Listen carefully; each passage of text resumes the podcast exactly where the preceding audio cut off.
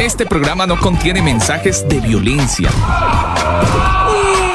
Las situaciones, nombres, personas y lugares descritos en este programa son producto de la ficción. Cualquier parecido con la realidad es pura coincidencia. El combo.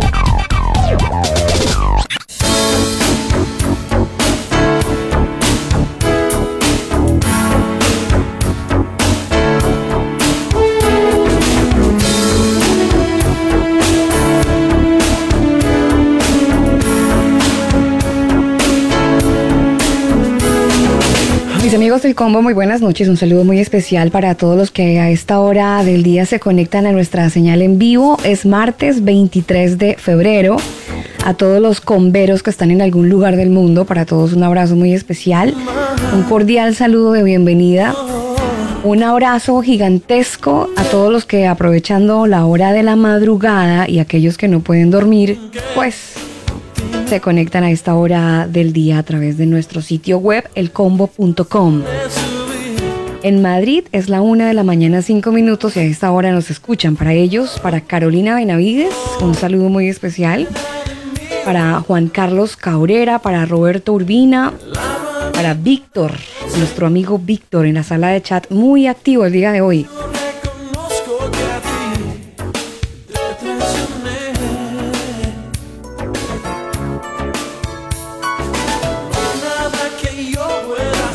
Este espacio con muy buena música. Esta canción que iniciamos con esta melodía, esta hora del día la hacemos con la banda mexicana Torre Fuerte. Esta canción hace parte de una producción titulada.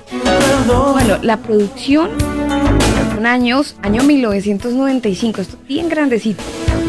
Y así iniciamos con muy buen clásico a esta hora del día a través de nuestro sitio web, elcombo.com, también a través de Facebook Live. La canción Así, perdón. Iniciamos con clásicos en esta noche de combo, martes de series.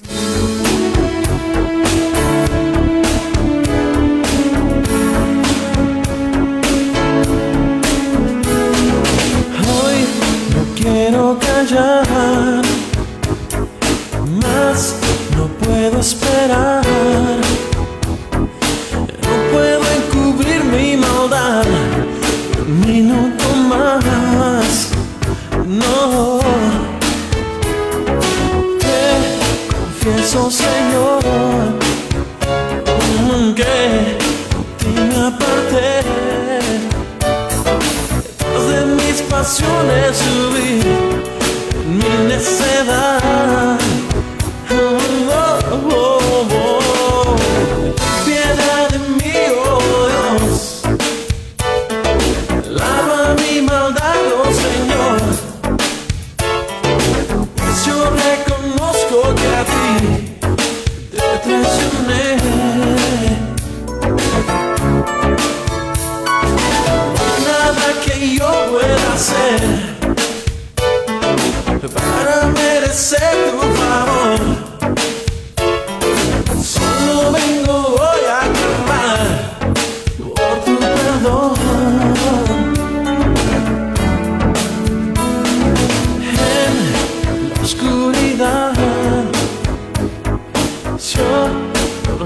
Pasé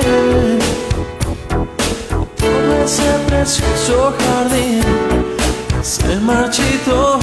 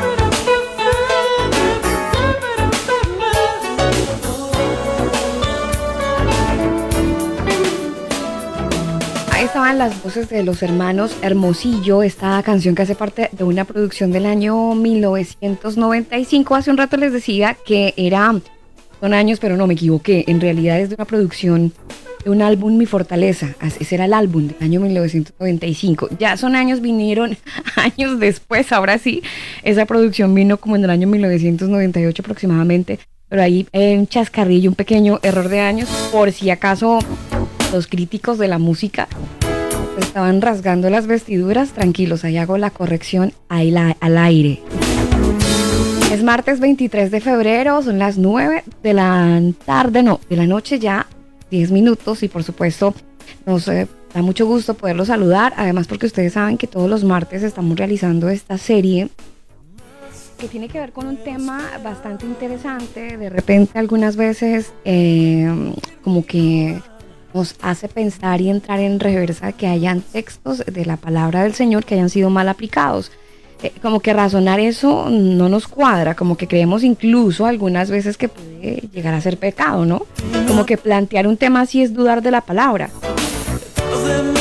Pero resulta que no, mis queridos converos, hay momentos en la vida donde debemos también ponerle un poquito de razón, por supuesto mucha fe, pero también razón, y agregar, hablando de combo, una pizca de eh, historicidad bíblica para que ese alimento que vamos a tener de la palabra, pues de alguna manera no nos indigeste, sino que llegue bien. El problema es que le han agregado tanto aderezo y tanta cosa que nos han estado vendiendo comida chatarra.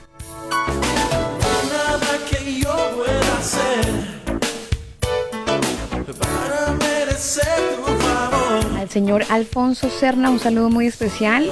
Bombero está hoy en esta programación en vivo, amante de los podcasts del combo. Para él un saludo muy especial.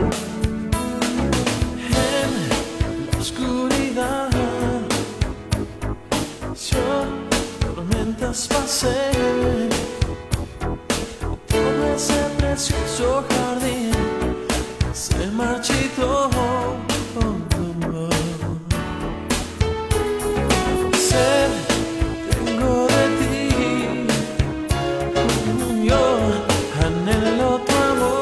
Programa también llega a todos ustedes gracias a la gente de manualdesonido.com. La invitación es que en el transcurso del programa, si pueden visitar www.manualdesonido.com, también lo puedan hacer, que puedan enterarse de noticias, noticias de tecnología y de información relevante que tiene que ver con el área de sonido. 9-13 minutos, ingeniero, buenas noches. Muy buenas noches, Alba, para usted y para todos los oyentes de El Combo. Un abrazo muy especial. Eh, por ahí nos enviaron abrazos con sabores. sí. Oiga, sí, estuve viendo los sabores con los que nos enviaron los abrazos y un abrazo muy irónico, ¿sabe? en el buen sentido de la palabra. Ay, porque... Porque mire, en Colombia, para los oyentes que están en, en otras latitudes, en Colombia es muy típico encontrarse con una porción de arepa, eso es como un pan, como una tortilla. Una tortilla, gracias pero eso es asado, ¿no? Entonces eh, nos ofrecieron abrazos con sabor arepa con chorizo. Exactamente. Eso es un sabor muy típico colombiano, em, entonces me pareció súper rico como que el sabor, eh, pero el chorizo, entiéndase por el tema del día de, hoy, el texto fuera de contexto. No, pero puede ser de ternera. Pero es, a ver, en Colombia no hay arepa con chorizo de ternera, eso usted lo encuentra en Chile, pero en Colombia es chorizo de cerdo, de chancho. Bueno, hay que, hay que ver el oh, bueno, está bien, digamos que era chorizo de otras, de otras, de otros, de, pavo, pues. O sí, de, pavo, de pavo. Pollo.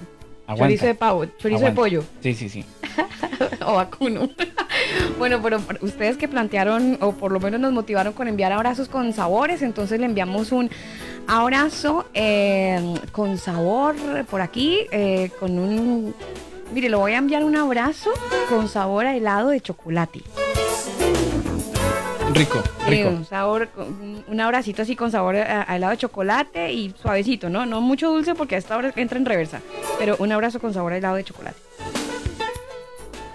Perfecto, vámonos con ese helado con sabor a chocolate y también por supuesto con nuestro tema del día, Alba. Nuestro tema del día. Hoy analizaremos textos que requieren algo más que lectura. requieren información social, política y religiosa del tiempo y del lugar donde se escribieron. El combo te da la bienvenida a la serie. Textos fuera de contexto. Textos fuera de contexto.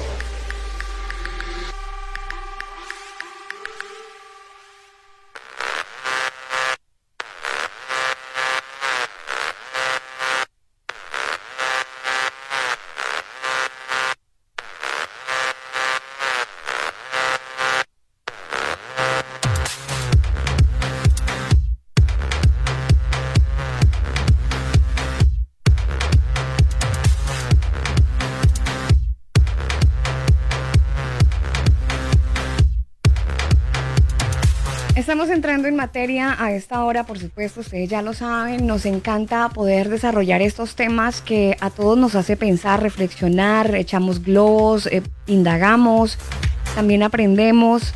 Y en esta noche de combo eh, nos, nos agrada mucho poder desarrollar un tema muy interesante, sobre todo un texto que de alguna manera nos ha generado a todos inquietudes. Este texto ha sido interpretado de diferentes maneras. Eh, justamente por esa interpretación este texto es que nos em, hemos creado toda una idea, buena o no, con respecto a un tema en particular que es el tema de los alimentos. Sé que en algún momento eh, de la vida ustedes también han tenido que como que echarle cabezas y lo que nos han predicado pues está bien, o a lo mejor ni siquiera se lo ha preguntado, entonces eh, tú lo bendices, yo me lo como Señor y ya, adentro, no, no le ponemos tanta tiza a los alimentos porque pues estamos en la era de la gracia, en el periodo, periodo de la gracia y entonces no pasa nada.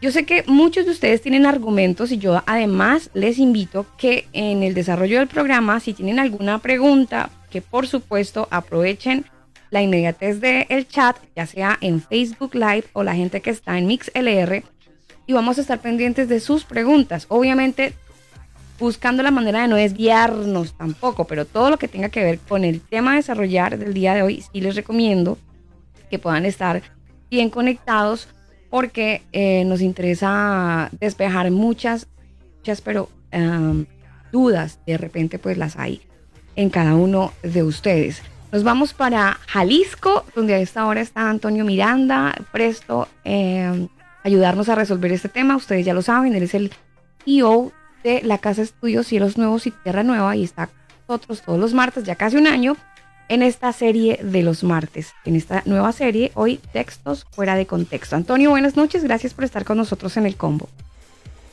Hola, ¿qué tal? Buenas noches, gracias. Buenas tardes desde acá, buenas noches los que ya están por allá. Y gracias nuevamente, pues aquí estamos eh, para la siguiente entrega. Pues Antonio, em, le cuento aquí entre nos, Antonio, que el texto de hoy ha sido un poco discutido en, las redes sociales porque, y sobre todo en Telegram, porque algunas personas no están muy de acuerdo eh, eh, que, toquemos el chanchito, ¿no? O sea, chanchito dejémoslo quieto. No, no solamente vamos a hablar de chanchito, a lo mejor vayan a salir otras delicias de la mesa eh, a colación en el programa, pero pues la idea es que podamos aprender, ¿no? Hay mucha gente que dice, no, nos, nos vamos a meter con la comida y eso ya, ya es suficiente que nos hayamos metido con la fe, por ahora nos vamos a meter a la mesa. Y em, eso puede generar un poco de incomodidad en algunas personas. Entonces vamos a estar preparados a toda la piedra que a lo mejor Antonio usted va a recibir hoy. No, no se apuren, este, no crean que es la primera vez, tenemos años eh, recibiendo todo tipo de comentarios. Obviamente cada quien eh, tiene el derecho de defender, por supuesto, sus creencias. Aquí, por lo que intentamos es eh, justamente ir más allá del texto, conocer el contexto, conocer la Biblia, la historia. Y bueno, yo, yo entiendo, ¿no? Aquí, en efecto, el punto pues no es el paladar, aquí el punto es el mandamiento, ¿verdad? Y sobre todo la profecía. Entonces, este, pues vamos a ver, esperemos que al menos nos tengan paciencia para desarrollarlo todo, ¿no? Antonio, ¿usted cree que aquí el punto no es el paladar? No, no, por supuesto. De hecho, en la Torah, por ejemplo, en la instrucción, cuando se hable de alimentos, no crean, no crean que el creador nos tiene restricciones así y, y no crean que él quiere que comamos cosas desagradables y que estemos con el paladar así todo este, estresado, no, no, de hecho en la Torah los alimentos permitidos son deliciosos, hay de ahí de todo, ¿no? entonces este no se trata de paladar realmente, ¿no? Se trata más bien de y bueno, hoy día llegaremos a su momento, la misma ciencia este, está confirmando la dieta bíblica, ¿no? Por, por muchos asuntos. Entonces, o sea, se hoy, trata... hoy, vamos a hablar de algo famoso y conocido por algunos que se llama alimentos kosher, creo que es la palabra. sí, la palabra que aparece, ajá, la palabra que aparece en hebreo tiene que ver con lo permitido, ajá, lo que es permitido. Ajá.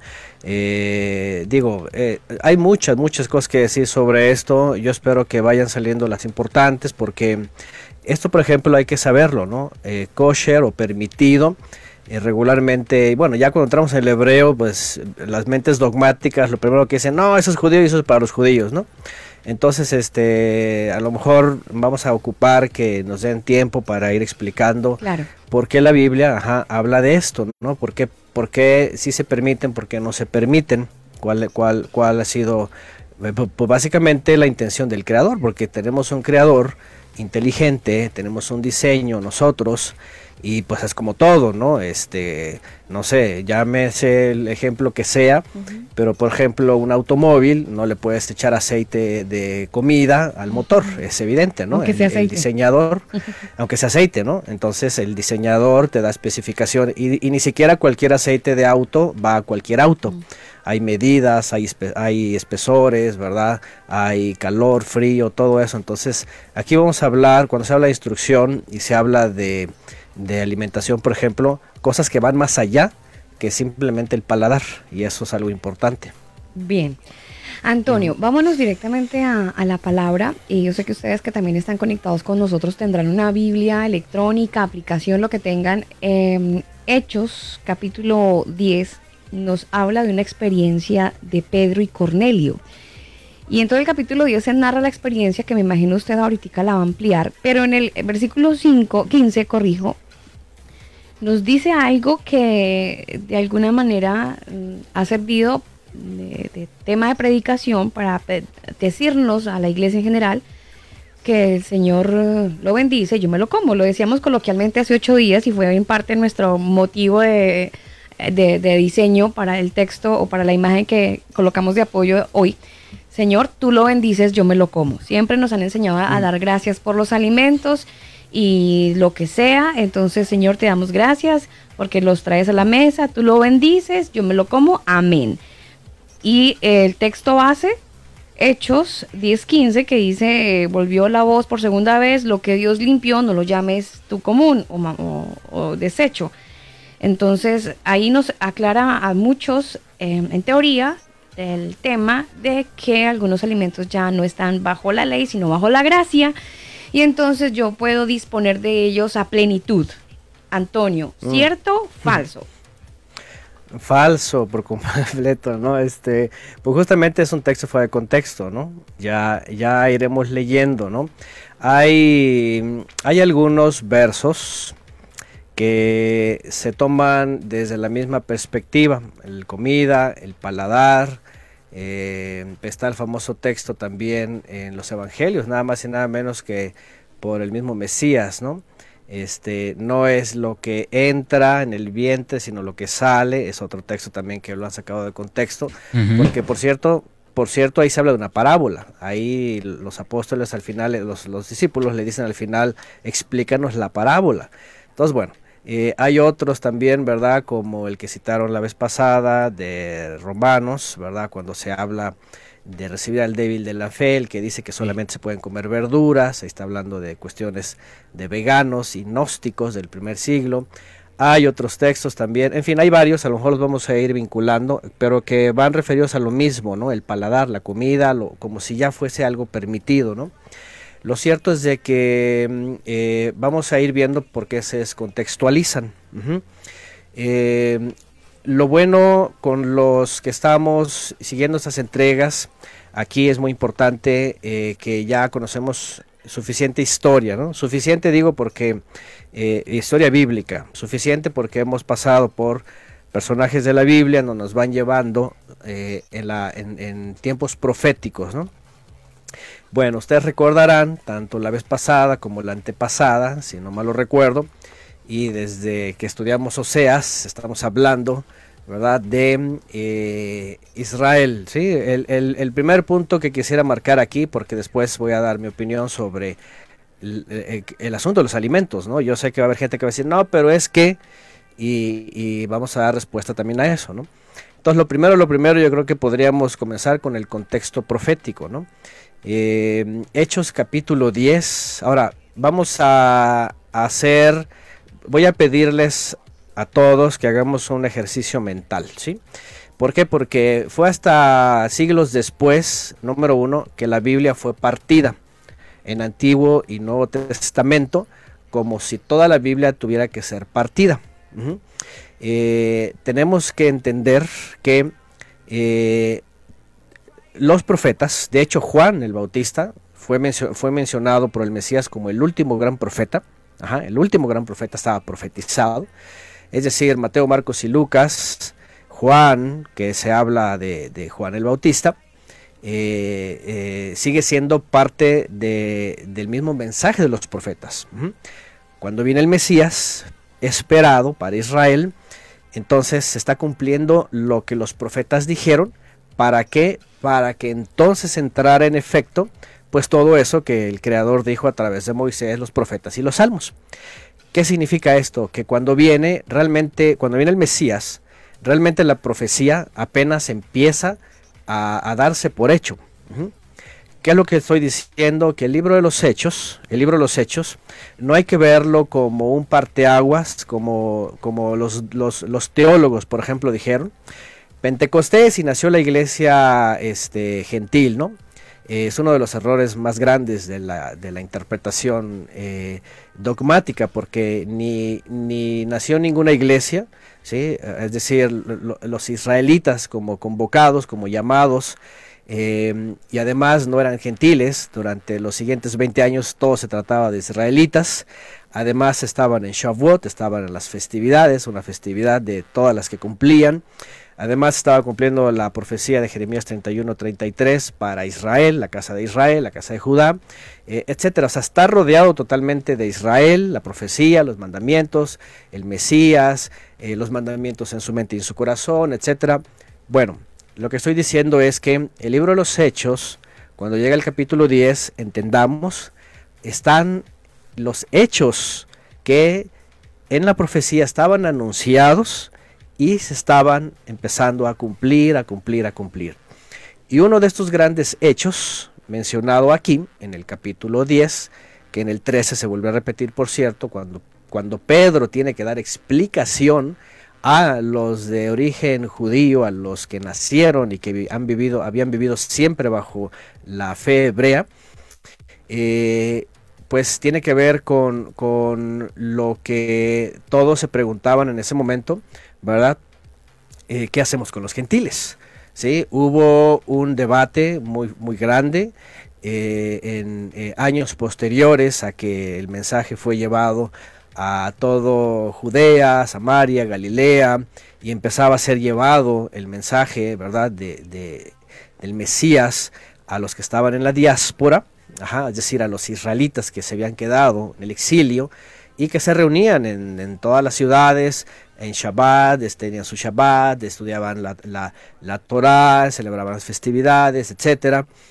entonces empieza a ser llevado el mensaje y pasa algo muy interesante, que por cierto, eh, Pedro fue el primero, el que mm, eh, se le reveló esto, ¿no? Que vamos a ver aquí, que tiene que ver con los de origen gentil. Lo más interesante de todo esto, obviamente, es que eh, pues está cargado de historia y de profecía que va a recaer en una simple visión, en una simple visión, ¿no? Porque, por cierto, eh, ustedes sabrán que eh, los israelitas no dejaron sus, sus, podríamos decir, su medio ambiente, su nacionalidad, por decirlo, su pueblo, ellos seguían siendo israelitas, eh, eran obviamente eh, eh, reconocedores de que Yeshua el que ellos conocían como Yeshua, el Mesías, el ungido, pues era el Mesías, era el enviado del Padre, eh, que había sido exaltado y que el mensaje lo tenían que llevar. Entonces, pero no dejaban de ser israelitas, simplemente, de hecho, se les conocía como la secta del camino, La secta del camino, ¿verdad? O los Nazrim, o los nazarenos, que se le conoce como los de Nazaret, los seguidores del nazareno. Entonces, dentro del pueblo de Israel, ¿verdad? En, en el primer siglo, simplemente seguían siendo israelíes, incluso respetados por, por la judeidad. Ahí está Jacob, por ejemplo, Jacob, que se conocía como Jacob Hassadi o Santiago el Justo, ¿verdad? Este, el famoso hermano de, de, Yeshua, del Mesías, ¿verdad? Eh, hablando pues de la familia. Eh, él, Pedro, este, Juan eran muy respetados por el judaísmo en general, porque eran hombres muy devotos, eran, eran hombres muy piadosos, eran observantes. Ajá. Entonces no había más que la diferencia de que se les decía, bueno, ellos creen en ese nazareno que dicen ser el Mesías. Y había otros que decían, nosotros no creemos, nosotros lo esperamos. Era la única diferencia. Bueno, esto es importante. ¿Por qué? Porque la profecía justamente apuntaba, ¿verdad?, a que eh, un remanente y, y, un, sí, un remanente, ¿verdad?, y, y gente sencilla, dice la profecía, ¿verdad?, los sencillos, los humildes, los pobres en espíritu, los quebrantados, todos los que estaban agobiados por eh, ese sistema eh, nacionalista del primer siglo, aunado con, el imperio romano y, otros movimientos helénicos, eh, son los que empezaron a escuchar el mensaje de la buena nueva, nada más y nada menos, los discípulos del Mesías eran galileos, eran despreciados por, los habitantes de Jerusalén, los líderes, el judaísmo en general, eran rechazados, ¿verdad? Decían que eran indoctos, que decían que eran iletrados. Entonces, eh, pero cuando viene, por supuesto, la presencia divina, la, la promesa, entonces empieza esta restauración de, Israel. Bueno, ¿qué pasa en los siguientes años? Viene lo que ya sabemos, que estaba profetizado como viene tanto en los salmos y en los profetas, que el Mesías también iba a ser un estandarte para las naciones, iba a ser un lugar a donde a él iban a correr las naciones o los gentiles, ¿verdad? Los de origen gentil, eh, que él iba a ser el lugar de convocación de ambos y que iba a haber un solo pastor, ¿verdad? Y un solo rebaño. Y que también el Mesías había dicho que había otras ovejas que no eran de ese redil y que iban a ser del mismo redil y un solo pastor. ¿Cómo comienza esto? Bueno, comienza justamente cuando eh, viene esta experiencia, ¿verdad? De, este famoso centurión, un, soldado romano llamado Cornelius, eh, y, Pedro, eh, o Kefas, como se le conoce en hebreo, ¿no? Hechos capítulo 10, está Mm, llevando una secuencia que en donde una de las cosas que el Mesías le dice a sus discípulos es, ¿verdad? Que fueran ellos a predicar la buena nueva, el mensaje, o sea, la, profecía cumplida de Jeremías 31, 33, a todos los israelitas, a todas las ciudades de Israel, en Judea, en Samaria, en Galilea y hasta lo último en la tierra. Para eso hay varios eventos, empieza la persecución, muchos empiezan a salir, los apóstoles se pueden quedar en Jerusalén, no son, no son más que restringidos, ¿verdad? Por las autoridades, por el Sanedrín, las autoridades judías. Este, mm, eh, ahí aparece el famoso Pablo, ¿verdad? Que es parte de, las persecuciones, ¿sí? Eh, y, y, la primera experiencia realmente que tiene con los de origen gentil, en este caso hablamos de Cornelio, estamos hablando de un romano, no estamos hablando como aquellos que se les, se les hablaba de los israelitas que se habían quedado dispersos como gentiles, sino, sino un gentil verdadero, o sea, alguien de origen gentil y, su familia. Entonces, em, va, van a experimentar ellos una faceta que nunca habían visto. ¿sí? La conversión y la visitación, así, así le llama eh, Jacobo, ¿verdad? Cuando habla Pedro con Jacobo y le dice Pedro a, Jacobo, a, a Santiago, a Jacob, le dice, eh, yo vi cuando por primera vez visitó el Todopoderoso los gentiles, es decir, por primera vez está dando entrada a los de origen gentil a Israel, eso lo testifica Pedro, y es justamente lo que vamos a leer ahora. ¿no? es muy sencillo, la verdad es de que si ustedes siguen leyendo más abajo del 15, es muy simple, incluso el, capítulo 13, es muy simple de comprender qué es esto, ¿no? A qué, se refiere. Si quieren vamos leyendo desde el verso 1, desde el verso 1 voy a leer la Reina Valera 60, que pues es la, común, ¿Mm? ¿verdad? Y dice que en Cesarea estaba Cornelio, era un centurión, y Fíjense lo que dice en el... Ahora, aquí hay muchas cosas que van a converger, ¿eh? No nada más es qué es esto, qué significa, dónde viene, cómo se ha sacado de contexto, sino la verdad es de que se puede ir al contexto y, se resuelve rápido, pero la verdad es de que hay mucho más que aprender de este texto. ¿eh? No nada más es saber, eh, podemos comer de todo no podemos comer de todo. Es ver finalmente a quiénes gentiles está, a, quiénes gentiles está dirigiendo también el creador. Una cosa que está corroborado en Hechos capítulo 15, por cierto. Hechos capítulo 15 es el desenlace de, todo esto que está pasando desde Hechos capítulo 10. Entonces fíjense que está este Cornelio romano, italiano. Recordar, Antonio, que estamos en, en Hechos capítulo 10, verso 1, ¿no? Ajá, verso 1 de en adelante. Ya leímos que había en eh, Cesarea un hombre llamado Cornelio, centurión de, una compañía llamada la italiana. Y fíjense en el verso 2, dice, era un Hasit, en hebreo piadoso, ¿sí? y temeroso del Todopoderoso. Esto llama poderosamente la atención, ¿por qué? Porque de entre los gentiles, como dice la profecía, y también dice Isaías, y dice Jeremías, y también este Amós, y muchos profetas, y desde la Torah, siempre, siempre el Creador ha tenido predisposición con cualquier persona de origen gentil que sean piadosos y que sean temerosos de él. Siempre. Eh, es decir, tampoco esto es nuevo de que el creador haya llamado gente de las naciones. Por ejemplo, Abraham mismo, Abraham mismo no fue ni judío, ni israelita, ni nada. Era un caldeo, ¿verdad? Totalmente.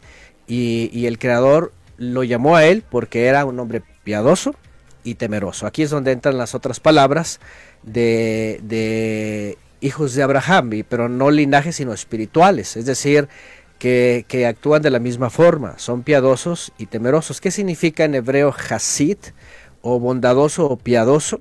Significa que hace justicia, misericordia y que eh, hace lo posible en cuanto a los mandamientos del Creador para bendecir al prójimo, para bendecir a los suyos, para andar correctamente. La palabra hasid. Y luego añade que es un temeroso del Todopoderoso. ¿Qué es temeroso? Pues alguien que reconoce que hay un Elohim, un poderoso, ajá, el cual hizo los cielos y la tierra, y que ha dejado a los dioses, ha dejado sus costumbres, todo. ¿Por qué? Porque previamente él ya había entendido y había conocido. De hecho, aquí dice, ¿verdad? Que hacía, hacía justicias al pueblo, tzedakot, al pueblo hebreo. ¿sí? Aquí dice limosnas en esta versión, es la palabra que no entra aquí, ¿verdad? Tzedakot es ajá, ayudas a, la gente del pueblo hebreo. Dice que con toda su gente eran piadosos y temerosos y dice que oraban al Todopoderoso siempre. Fíjense nada más. Es decir, las características número uno que ve el Creador es un hombre piadoso, un hombre temeroso, un hombre que busca al Creador, ¿sí? y que además de lo que tiene da justicias. aunque obviamente él, él lo, que percibía ¿verdad? Era, era, era en, su, en su localidad donde él estaba, pues apoyar a, los... De hecho, en la tradición, en la tradición, en, los relatos, se sabe que, ayudaba a la, a, la, sinagoga local, ¿no? Ayudaba al rabino, ayudaba a los necesitados, entonces, era un hombre que, tenía simpatía también, ¿no? Con, con el pueblo, ¿no? Y dice que él vio claramente en una visión, ahora fíjense esta, esta expresión, ¿no? Porque, porque es importante. Él tuvo una visión y dice que vio como a la hora novena del día que un ángel del Todopoderoso entraba donde él estaba y le decía Cornelio, ajá, y le dijo, ¿qué señor? Y le dijo, tus, tus oraciones, vean, tus súplicas y tus tzedakot justicias han subido para memoria del Todopoderoso. Fíjense qué interesante, ¿eh? aquí está hablando de, de sus hechos, de sus obras, de su forma de vida, de lo que él hacía no eran sus buenas intenciones, no era su religiosidad, no era lo bien que hablaba, no era este, simplemente porque era simpático o algo, no. Eran sus acciones que hablaban fuertemente y que el creador lo, iba a usar como, como, como el primero pues que iba a empezar ¿no? toda esta profecía. Antonio, ¿eso quiere decir que Cornelio no era un hombre nacido de nuevo? ¿O si era nacido de nuevo? No, nació de nuevo eh, eh, en términos, podríamos decirlo, de la señal, fue cuando empezaron, dice, cuando cayó sobre ellos la presencia divina, cuando ya Pedro está hablando con ellos y empezaron a ver las señales entre ellos, lo vamos a ver más adelante. Entonces, esto no era nacido de nuevo, esto era que él tenía voluntad y era consciente de los hechos que él iba a vivir en su vida. Miren, toda la gente somos conscientes de eso. Incluso ya fuera gente sin Biblia, lo que hace es consciente de lo que hace, lo que no hace. Ahí el problema es cuando, cuando se permiten cosas, obviamente que ya el creador ya no, no, no le agrada, ¿no? Entonces, en este caso, este hombre realmente era un gentil y solamente veía la comunidad hebrea o israelita y, él eh, buscaba hacer las cosas que agradaban al creador, simplemente. Hacía justicia, era piadoso, eh, oraba, ¿verdad? Pero aquí no dice que ya estaba converso o que había nacido de nuevo, no. Realmente nació nuevo más adelante, vamos a ver otra señal. Y bueno, dice que se le dio esta orden, dice, envía ahora hombres a Iafo y haz venir a Shimón, el que tiene como apodo Pedro. Shimón Kefa es el nombre original de, de, Pedro. Este dice posa en casa de cierto Simón Curtidor que tiene en su casa junto al mar. Él te va a decir lo que es necesario que hagan. Ahora fíjense esto. Él, Pedro, te va a decir lo qué es lo necesario hacer. Se lo deja básicamente a Pedro. Realmente, si ustedes no se habían dado cuenta, Pedro, y lo dice más adelante también Pedro mismo, Pedro fue el primero que fue enviado a los gentiles. Realmente Pedro puso mano sobre Pablo y, el mismo Jacobo para enviar a Pablo. Sí, pero Pedro, Pedro fue el primero, fíjense nada más que interesante, ¿no? Cosas que a veces algunos no saben. Pablo lo que hizo realmente fue nada más eh, llevar la réplica de lo que Jacobo, Pedro y Juan acordaron en el concilio de Jerusalén. Bueno, dice, eh, este llamó a dos de sus criados, vean, uno devoto, soldado de los que le asistían, a los cuales envió a Yafo después de haberles contado todo. Al día siguiente, mientras ellos iban por el camino y se acercaban a la ciudad, Pedro subió a la azotea para orar cerca de la hora sexta. esos, ellos tradicionalmente, ustedes recuerdan que mencionamos que tradicionalmente en el judaísmo se hacían las oraciones, las tres oraciones eh, diarias y no son de los alimentos.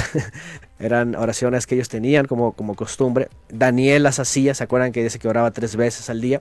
Entonces tenía como costumbre subir a esos horarios y orar. En este caso estamos hablando de las 3 de la tarde, ¿no? Tenían, tenían lo que era Shaharit, Minja y Arbit, que son oración, y otras más, son oraciones matutinas de, de la tarde y de la noche. Eso es importante, ¿eh? porque no crean que Pedro era su costumbre propia, realmente era parte de los israelitas de esa época. Entonces él dice que sube a, la hora de la oración, ¿sí? que es las 3 pm. Dice, tuvo gran hambre y quiso comer, pero mientras le preparaban algo, le sobrevino una visión. ¿sí? Aquí hay que saber algo importante, porque a veces esto del éxtasis lo toman unas algunas vertientes y creen que tienen que caer así extasiado y cosas raras y empezar a, convulsionar o alguna cosa rara, ¿no? A veces usan esto para decir, ah, que hay un éxtasis, y entonces eh, creen que tienen que hacer cosas sobrenaturales, ¿no? La realidad es de que si nos basamos a todos los profetas, al mismo Daniel que tuvo visiones, ¿qué es lo que pasaba? Que se encerraban ellos en una visión, ¿verdad? Exclusiva en donde se cerraba su mundo para poder percibir eso que el creador les iba a decir, ¿verdad? Y no se daban cuenta de todo lo demás, todo lo que estaba pasando afuera. ¿sí? No, no, no, no entienda que es una cosa así incontrolable, ¿no? Simplemente viene esta visión, ¿no? Como Daniel, la, la, la visión que tuvo Daniel junto al río, ¿se acuerdan? Que cuando viene Daniel y anda con sus, con sus compañeros, dice que él vio solo y los demás nada más dice qué está pasando, no veían claramente, ¿no? Entonces Daniel se cerró en su mundo de la visión y, y empezó a ver todo lo que le estaba diciendo el ángel, ¿no? Gabriel. Entonces, bueno, aquí pasa algo parecido. Y dice en el 11 que vio el cielo abierto y que descendía algo semejante a un gran lienzo que estaba de las cuatro eh, puntas, era... Eh, que atado, perdón, de las cuatro puntas era bajado a la tierra, en el cual había de todos los cuadrúpedos, terrestres y reptiles y aves del cielo. ¿eh? Usted ah, recordará. Ahí, el menú empieza, Antonio. Aquí em, empieza el menú, ¿verdad? Mm. Y cualquiera dice, wow, todo tipo de cuadrúpedos. Pues Vénganos en tu reino, Señor. Vénganos, ¿no? Reptiles, ¿no? Écheme el cocodrilo, la serpiente. Yo me los como. Eh, imagínense nada más, ¿no? Y aves del cielo, ¿no? Así como que échame el sopilote y todo, lo, no importa cómo sean y lo que coman, ¿no? Bueno, ya sabemos todo esto, ¿no? Y dice que le vino una, una voz, levántate Pedro, mata y come, en el verso 13. Y dice en el 14, entonces Pedro dijo, Señor, no, dice, porque ninguna cosa, vean, y aquí viene la palabra que es en el contexto hebreo. Ahora, imagínense, está dialogando Pedro con, un, ángel, ¿no? Y, no están hablando griego, no están hablando español, ni inglés, etcétera, están hablando en hebreo, ¿sí? Como cuando, como cuando el Mesías, ¿se acuerdan que se le reveló a Pablo? El, el texto claramente dice, y le habló en lengua hebrea, Shaul, Shaul. No sé si ustedes recuerdan eso, si alguien lo puede buscar, ahí aunque algunas versiones lo cambian ¿eh? y dicen que es aramea, obviamente no pudo haber hablado en caldeo, digo, habla todos los idiomas, pero el idioma de ellos era, eh, era el hebreo, ¿no? Entonces, aquí también entendemos que la comunicación, lo que estoy diciendo es, vamos a entender en la comunicación las palabras, ¿sí? La palabra que se usa aquí es la palabra tamé en hebreo. Hay dos palabras en hebreo que son muy, muy repetidas y que hablan específicamente lo mismo. Tajor vetamé. Eh, tajor y tamé, que es puro e impuro, o limpio y no limpio. ¿A qué se refiere esto? La, Biblia, por ejemplo, habla de cuestiones de impureza, de cuestiones de, de dañinas, por ejemplo, por ejemplo, los jarros. Los jarros en la antigüedad, cuando caían a algo contaminado, las propiedades eran que se contaminaba de Hoy día ya lo sabemos, hoy día los bacterólogos, ¿verdad? Todas estas personas, eh, virólogos, ya nos ya, ya sabemos de los microorganismos, ¿no? Hoy, en día ya comemos todo, todo contaminado. más químico que para. aparte, ¿no? Ese es otro tema, ¿no? Es otro tema. vean, interesante, más adelante voy a hablar de esa expresión. Ahí es donde tenemos que orar que el Eterno limpie los alimentos. Fíjense nada más, ¿eh? Fíjense en donde sí se debe de orar. Nosotros hacemos lo que, con lo que podemos, ¿no? Lo que Él nos permite. Claro. ¿sí? Y Él hace lo que nosotros no podemos. Él lo permite.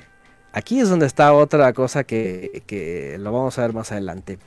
Pero bueno, lo que estoy hablando de Tajor y de Tamet, Mei Tajor, es muy claro, ¿no? Eh, porque a veces esto a la gente se le hace como que no, ya no importa nada, ya tú, eh, por ejemplo, por ejemplo, la vez pasada hablamos de un tema en donde se hablaba de los publicanos y las prostitutas, ¿sí? ¿Recordarán? Eh, por ejemplo, si yo le dijera a una persona, si yo le dijera a una persona, conoce sobre enfermedades venéreas, bacteriología, todo eso, es más, una persona cualquiera, normal, si yo le diría, a ver, tú dejarías entrar a dos prostitutas, a dos homosexuales, a tres lesbianas y cuatro adúlteros a tu casa, eh, a convivir, ¿verdad? A, a irlos, Y cualquiera podría decir, ¿sabes qué? Me la pensaría porque imagínate si tienen enfermedades venéreas, si te piden tu baño, si traen herpes de algún tipo, si agarras, si te van a sentar en su silla, o sea, ¿qué vas a hacer después? Va a ser una, como, como, si, como si todos trajeran coronavirus, ¿no? O otro virus, ¿no? Claro. Va a ser una purificación. Pero, hermano Antonio, usted está discriminando. Eso es discriminación. fíjense, fíjense lo interesante, ¿no? Eh, ¿Por qué lo digo? Porque entonces el sistema, el sistema que hoy día está, está predicando la no discriminación, nos está discriminando a todos. A todos nos está diciendo que estamos enfermos de coronavirus y nos quieren que, que nos traigamos cubrebocas y nos pongamos gel y nos pongamos quién sabe qué. ¿A poco no nos está discriminando el sistema? No, y ya se viene, y ya ¿Eh? se viene una ley para, para eso, Antonio. Ya está ahí a punto de salir del horno. Eh, gracias a la ONU. Ah, por supuesto. Imagínense, ah, pero si tú tomas tus medidas que tú quieras y tú dices, ¿sabes qué? ¿Verdad? Por respeto y por salubridad en mi hogar, por mis niños, por todo, ok, yo puedo hablar con ellos, pero citémonos en otro lado, porque yo sé que aunque puedo tener mucha fe, ¿qué tal si, verdad? Este, humanamente hablando, pues hay una contaminación, ¿no? De, de, de, de hasta mortal, ¿no? Vaya uno a saber qué cosas, ¿no? ¿Qué es lo que estoy diciendo? La Torah habla de esto, Tajor Betame. La Torah ya habla de microorganismos, habla de cuestiones de lepra, habla de contaminación de la piel, habla de contaminación en las emisiones nocturnas de, la mujer, todo esto. ¿Y qué es lo que hace la Torah? Nos empieza, fíjense, antes de que vinieran los Pasteur, ya a decirnos de los microorganismos y los cuidados que tenemos que tener. Y lo mismo pasa, a lo que iba yo cuando, cuando Pedro dice esto, es que él sabía, la Torah claramente, ¿verdad? Eh, que había alimentos, como ya lo sabemos, por ejemplo, ya que pusieron el ejemplo del chancho, ¿verdad? O el puerco, el marrano, cochino, como se le llame en diferentes lugares, aquí tienen muchos nombres. este, eh, todos sabemos que contienen microorganismos y bacterias y de hecho amibas que se transfieren y que hasta pueden matar a un ser humano, ¿no? Y se van al cerebro, te lo comen, hay muchas. No, y casos, de hecho, han, casos han habido muchos, inclusive donde no. supuestamente han eh, cocinado muy bien ese animal. No, de, sí, de, supuesto, de no. hecho, Daniel, usted que me hizo acordar de cierta persona que dice que es mejor que el chancho a la hora de prepararse se tiene un protocolo de salubridad, casi que hay que higienizar la pobre carne, que el limón, que la dejan en tres días en limón, que para matarle las bacterias. Es un proceso mmm, más exhaustivo del que cuando usted eh, fríe o, o, o, prepara un pedazo de pollo o de pavo o de carne de res. Cuando se hace el chanchito, sí el protocolo es diferente por lo mismo, porque ya eh, no es un secreto, todo el mundo lo sabe y las mamás también, entonces claro. eh, saben que tienen que tener un poco más de cuidados a la hora de prepararlo. ¿Por qué? Por lo mismo, porque tiene su yengeré. No, y aún así, y aún así, por ejemplo, el animal es un animal que suda hacia adentro, todas las toxinas que se le concentran, ¿no? Entonces no hay proceso en que lo haga limpio realmente, ¿no? O sea, para, para el consumo, pues, ¿no? Todo bueno. Por poner un ejemplo, ¿no? Igual se habla de crustáceos, se, se, habla de mariscos, se habla de moluscos, igual es lo mismo, ¿no? ¿Cómo, ¿cómo así? Pues espere un momentico, hermano Antonio, que aquí el malo del paseo es el chancho. Pero usted se nos, no, no. Mete, se nos está metiendo al mar porque les Ah, no, le, por le supuesto, escuché reptiles, sí. Miren, reptiles, este crustáceos. Por ejemplo, choritos, unos arro un arroz Almejas. con choritos, una cosa ¿Sabe fantástica. ¿Qué son choritos, Antonio? No. Choritos. Los choritos, choritos, es algo muy parecido a las almejas. Ok, almejas. Bueno, todo eso tampoco. De hecho, en Estados Unidos yo hace un tiempo vi un reportaje que tienen, por ejemplo, prohibido en cierta, en, cierta época del año eh, todas estas eh, crustáceos, que son esas almejas y todas estas conchas y todo esto, eh, consumirlos porque son cuando están excesivamente tóxicos, porque se encargan de limpiar, fíjense, el mar. Entonces, como que tienen su, su época, ¿no? Entonces, todo lo que son crustáceos, moluscos, todos mejillones, esos son insectos. Antonio, mejillones. Mejillones, todo eso, todo no, eso. Pero... Langostinos, camarón, no. todos esos limpian el mar. Pero ahí estamos entrando en problemas, Antonio. Es una, una agresión a la mesa. Pobrecitos a los que comen todo eso, ¿no? bueno, la realidad es de que, imagínense nada más, es, como, es como si yo les dijera, oigan, fíjense que están prohibidos mm. los alacranes, las Pero se limpian bien, Antonio. Antonio, eso con limón sale. Yo les quito la... Yo Les, les, dejo en limón a los mejillones. Al camarón se le quita la caquita, eh, y eso es, uf, el ceviche... Bendito sea el Señor, hermano Antonio. Yo que tenía pensado invitarlo a, una, a un, ceviche bien rico y usted me sale con que es pecado. No, yo estoy en ayunas. Si me invitan, yo estoy en ayunas. Yo prefiero orar al Eterno y, pedir por ustedes. por su digestión.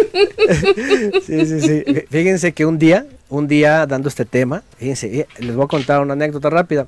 Un día dando este tema, un señor se enojó bien feo, eh, así bien iglesiero se enojó, dijo que era doctrina de demonio, porque si todo fuera de contexto también, ese texto que dice la apostasía, ¿verdad? Este, que, prohibirán casarse y comer ciertos alimentos, también tiene su explicación, ¿no? Pero se enojó y dijo que no, que no sé qué, que judaísmo, que nos trató de todo.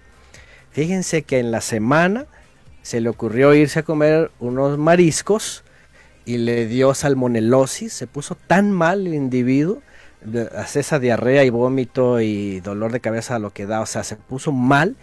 Yo no sé, yo dije, yo no sé si fue una represión del creador, ¿no? Porque esa vez eh, insultó a toda la Biblia, ¿no? Y dijo que todo era este judaizante y éramos demonios, ¿no? Entonces, este, casi se muere el individuo, ¿no? Estuvo hospitalizado y finalmente lo dieron de alta después de una semana. ¿Y qué pasó? Este, ¿Qué dijo después?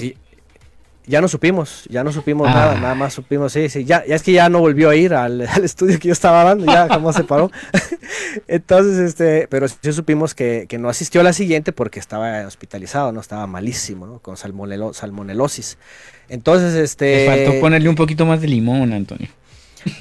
Mm, o le falló la oración, ¿no? No sé. Antonio, pero a ver, en ese sentido, a ver, si por ejemplo, Pablo también habla por el tema de conciencia, ¿no? Eh, si, por ejemplo, hablando del tema de la conciencia, a ciertas personas no les afecta.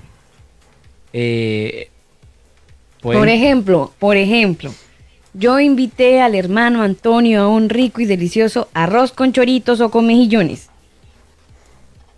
En mi conciencia todo bien. Señor, tú lo bendices, yo me lo como. En mi conciencia. ¿Usted se lo come para no afectar mi conciencia? Usted me dice, mire Alba, muy bacano su arroz con mejillones, pero yo traje mi portacomidas con un rico y delicioso arroz que me preparó mi mujer y entonces usted coma lo suyo, yo como lo mío y no pasa nada. Bueno, miren, eh, ya llegaremos ahí. Hay un dato bien interesante ahí en, en ese texto sobre el motivo de conciencia. Sí. ¿Por qué? Porque dice, es más, si quieren, vamos a leerlo.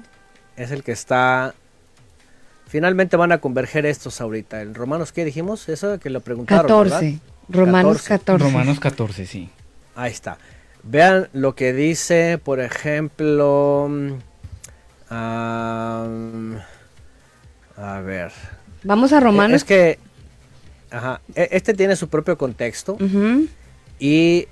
A ver, en Romanos 14 dice. Mientras los oyentes van buscando ahí en Romanos 14, saludo a la gente que se conecta con nosotros por primera vez o los que llegan a la sintonía de esta serie textos fuera de contexto, hoy analizando un poco lo que dice Hechos capítulo 10, pero también analizando en este momento inmediato Romanos capítulo 14. Es verdad que si comemos chanchito, cerdo, ahora nos estamos enterando que las almejas, los mejillones, la comida de mar, eh, también tiene su, su cuota eh, bíblica de prohibición, pues la estamos conociendo en esta noche y qué bueno que usted se conecte con nosotros para que podamos em, entender en esta noche de combo qué alimentos son los que definitivamente tenemos que sacar de la mesa. Mm, si hay algún argumento bíblico o si nos estamos inventando aquí historias, bueno, usted tomará la decisión, pero lo importante es que pueda obviamente escuchar eh, la disertación de esta noche. Yo tengo el 14-15 y mire, el 15 dice lo siguiente, pero si por causa de la comida tu hermano es contristado, ya no andas conforme al amor. No hagas que por la comida tuya se pierda aquel por quien Cristo murió. Ok. Eh, hay, hay dos textos aquí que estamos citando? Ahorita si quieren, ¿cuál quieren que veamos primero? Porque el de motivo de conciencia es 1 de Corintios 10 del 23 en adelante. Y Romanos 14 está hablando de lo que se conoce como el débil en la fe.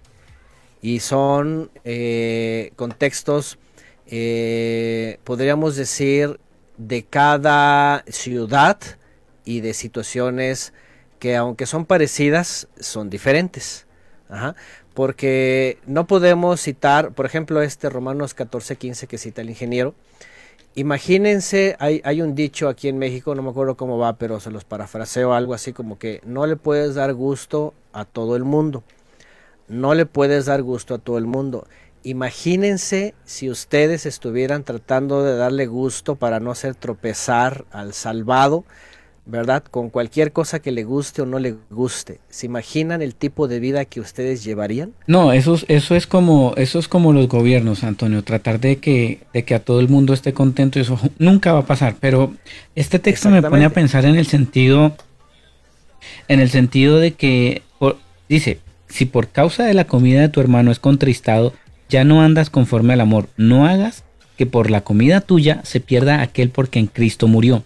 A mí me parece que este texto eh, lo que está diciendo es que, bueno, si a lo mejor por eh, quizás para mí comer cerdo está mal, pero a lo mejor para mi hermano no está mal. Bueno, pues usted coma cerdo, yo como lo que a mí me parece que está bien, pero no discutamos por ese tema. Ya me imagino yo que con el tiempo y el paso de la investigación y todo lo demás, el testimonio y todo esto, la otra persona Así como le pasó, por ejemplo, al hermano que usted nos puso de ejemplo. Eh, quizás se tuvo que enfermar para que a lo mejor entienda que pues no es sano comer eso. Uno no es sano y dos pues no es, no es, no es lo que realmente el padre permite o, recomienda que, que, no comamos. Entonces yo creo que más que imponer Aquí se trata de, simplemente... conocer, Daniel. Sí, dar, como el abanico. Mire, esta es la opción, esto es lo bíblico, pero usted tome la decisión. Si usted quiere comer cerdo, pues hermano, ese es su problema. O sea, no, Daniel, mire, en otras palabras, si usted quiere comer porquerías, pues sígase comiendo las porquerías. Eso suena como así, ¿no? Claro, claro. Eh, es mi interpretación, no sé si estoy equivocado, Antonio. Voy a, a mencionar dos cosas, mire. Por ejemplo, la primera. Miren, hay, ahora tenemos un problema grave en la, yo, yo no sé hasta qué, hasta qué época, yo no sé ahorita cómo son las decisiones entre la cristiandad, pero por ejemplo, yo me acuerdo hace muchos años que, y bueno, todo el tiempo que son el cristianismo, que, por ejemplo, el cristiano, así, así decían, ¿verdad? Eh, si fuma, ya sea tabaco o alguna otra hierba, dicen, dicen ellos, y que no estoy diciendo que eh, luz verde para fumar obviamente es dañino, eso es perjudicial, pero fíjense que, decían ellos, es que hay un doble discurso y una doble moral. Todo el tiempo yo escuché, no, no, no, no, es que es, eso es impureza porque somos templo del Dios vivo. Entonces no, no, no está permitido fumar porque te contaminas. ¿sí? Pero por otro lado, Fíjense, y así pueden hacer tropezar a un montón, ¿no? De hecho, hicieron tropezar a mucha gente que no podía con el cigarro y nada más porque no, no tenía ni fuerza de voluntad ni hicieron lo posible, pues se fueron de la iglesia porque dijeron, no, pues entonces yo soy un impuro, ¿no? Yo no soy templo. Y han hecho tropezar a muchísima gente con muchas cosas de estas. Pero por otro lado, si tú les dices del chancho, te dicen, ay, no, eso, eso no está, eso ya está lavado, ya, está, ya vámonos para adentro, ¿no? Ahí es una doble moral. Porque por un lado dices, eres templo, pero por otro lado dices, pero pues ya eres un templo multifacético, ya métele a todo, ¿no? no, pero es que el chanchito, el chanchito se puede purificar, se puede limpiar, pero es que el humo, un cigarrillo, ¿cómo lo purifico esa vaina? También, hasta hay filtros y Antonio, todo. Antonio, espéreme un momentico. Diríamos, cuando uno está jugando en Colombia, tacho, tai, tai, tai, Antonio, en ese caso, eh, lo que interpreto por lo que usted acaba de decir, el pecado está en la, en la ingesta de estos alimentos en que afecta mi salud. No es un tema que, que afecte mi relación con el Señor, sino que afecta directamente el cuerpo. Es decir, si yo me como un chancho, unos choritos, unos mejillones o algún animal, por ahí leí algo que decía que con escamas o sin escamas, algo en la sala de chat por ahí leí. Eh, el pecado está en que yo estoy eh, mm, dañando eh, la, el metabolismo en mi cuerpo, ese es el pecado. El pecado está en la falta de temor al eterno, por ejemplo, cuando se violan los mandamientos. El pecado está ahí, en el atrevimiento. La consecuencia está en, la enfermedad, en la mala salud, en triglicéridos y pónganle el nombre que todas estas cosas. ¿no? Pero entonces en ese, en ese orden de ideas también sería pecado tomar Coca-Cola. Y también sería pecado eh, que aunque no está en la Biblia también afecta a mi cuerpo. Por ejemplo, aquí hay algo que acaba de decir Alba muy importante. ¿sí? Una cosa, hay que saber, primero hay que identificar qué es pecado, qué es transgresión. ¿sí? Porque, por ejemplo, hay cosas que no están prohibidas en la Torah. Por ejemplo, eh, volvamos al ejemplo del cigarro. Jamás dice no fumarás. Nunca dice no fumarás. Entonces cualquiera puede decir, oye, pero no está prohibido, entonces no es pecado. Entonces, pues, pero por otro lado, aunque no es pecado, cualquiera dice, bueno, es un, es un atentado contra tu cuerpo y cuando estás atentando contra tu cuerpo estás pecando porque estás faltando al Creador. ¿sí? Vamos a, yo creo que poner las ideas como deben de ser, porque obviamente ante esto hay muchas omisiones y hay muchas cosas que se hacen porque dicen, no, es que no está en la Biblia. Y a veces incluso si está en otras palabras, en otras formas, pero la gente no lo conoce. Entonces, tenemos que ser eh, muy precisos. Por eso tengo que dar esas explicaciones. Por ejemplo, Pablo, Pablo no está hablando de lo que ustedes están hablando en Romanos 14. ¿Por qué? Porque el tema comienza con lo que él llama débiles en la fe ¿Por qué? Porque en Romanos 14, 2, antes de llegar al 15, ya ahí dice que hay una división porque unos son veganos o vegetarianos y otros son carnívoros. O sea, el problema ahí no es si comen chancho o no.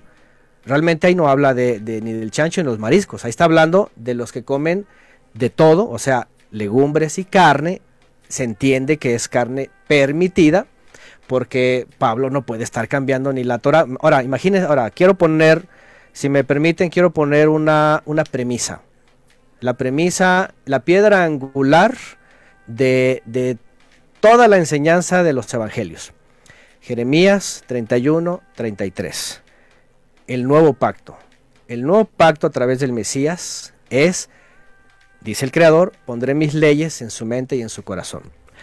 Hasta aquí yo no sé los que me secunden, pero yo sí puedo entender que la Biblia, en profecía, cuando habla del nuevo pacto, habla de ordenar a Israel y a todos los que crean en una sola instrucción. ¿sí? Pondré mis leyes en su mente y en su corazón, lo cual está confirmado en Hebreos 10:16. Este es el nuevo pacto, pondré mis leyes en su mente y en su corazón. Leyes son instrucciones y aquí incluyen las de la alimentación. Pregunta, ¿tendría Pablo la autoridad de transformar o, trastornar el nuevo pacto profetizado, cumplido y enseñado por él mismo en Hebreos 10, 16? Y aquí decir, ¿saben qué, hermanos? Ya las leyes de la comida, ¡fum! Vámonos, ya se acabaron. Mi pregunta es, ante la premisa del nuevo pacto, el evangelio verdadero, de que los mandamientos están en la mente y el corazón. Número uno, Pablo no podría estarse contradiciendo en Hebreos diciendo que ese es el nuevo pacto, pondré mis leyes en la mente y el corazón. Y en Romanos o en Corintios diciendo se acabaron las leyes, coman de todo y vivan como sea. Si no puede contradecirse, la pregunta es entonces cuál es el contexto de Pablo entre los corintios y entre los romanos de qué está hablando, cuál era su pleito, quiénes estaban creyendo, cuánto tiempo tenían, cuánto habían aprendido, ¿sí? conocían ya todo o no conocían, cómo unos decían, no, no, no, miren, no sé si les ha tocado hoy día, hay un movimiento que está creciendo, ¿verdad? De crudiveganos que tienen un horror al sacrificio de animales. Y si tú les dices que, tú libremente puedes comer cordero o, pavo o pollo, te dicen, ah, estás mal, eres, eh, eres de lo peor, ¿no? No puedes sacrificar un animal. Y ya saben, hay una corriente filosófica. Vean, esto animalistas, creo, en parte. Esto no es nuevo, ajá. Esto viene desde la época de los gnósticos, los helénicos también había una secta y había, sobre todo en las regiones de Roma, Corinto, Aten todos esos lugares helenizados, corrientes filosóficas de gentiles que estaban creyendo, pero junto con creyendo traían ellos sus propias ideas. Que, por ejemplo, como hoy día muchos veganos que dicen, no se puede comer animales. Es más, hay unos veganos, veganos bíblicos, que citan Génesis para decir, mira aquí dice, a Adán y Eva se les dio de comer puras verduras, todo lo que de la tierra.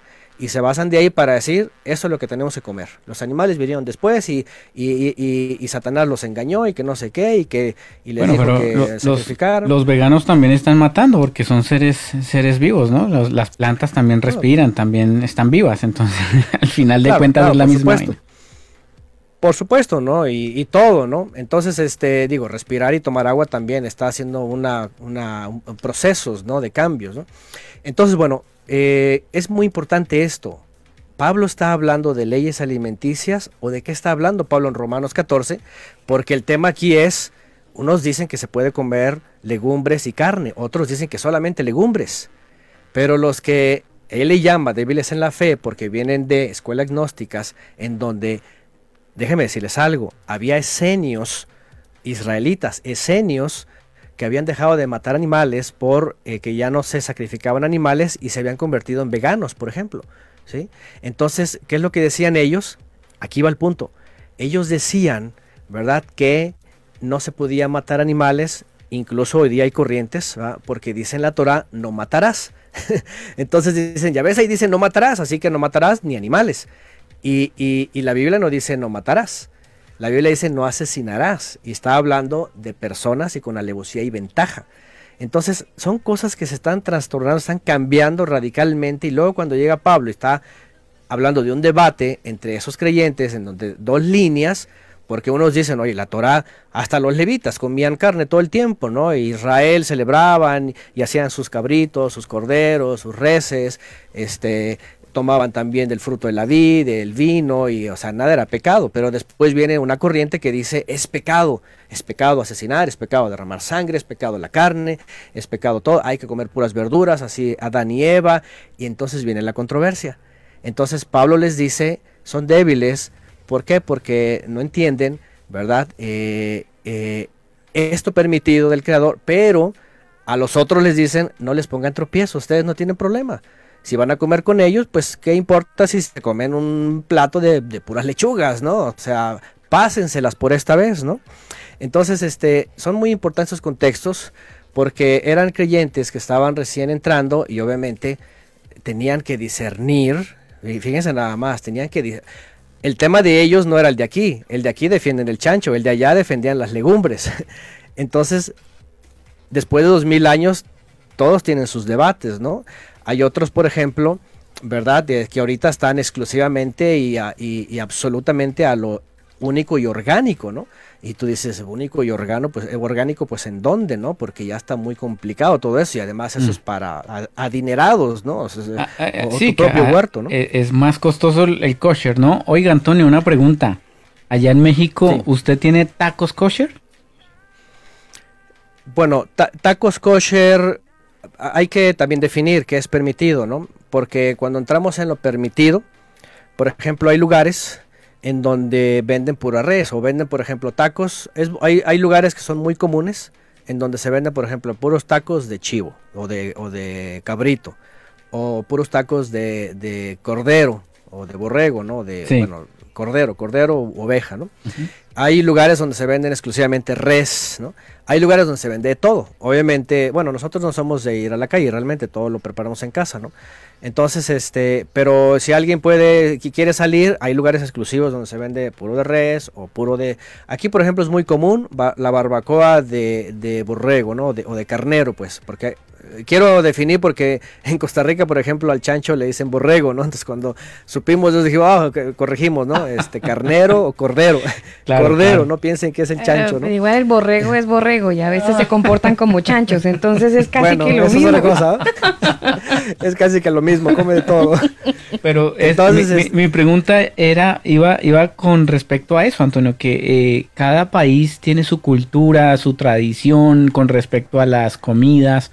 Entonces, este tema realmente, eh, claro que genera un poco de comezón para muchos, porque pues a ver, o sea, en algún, por ejemplo, en Colombia, el tema del eh, el chancho, eh, hacen...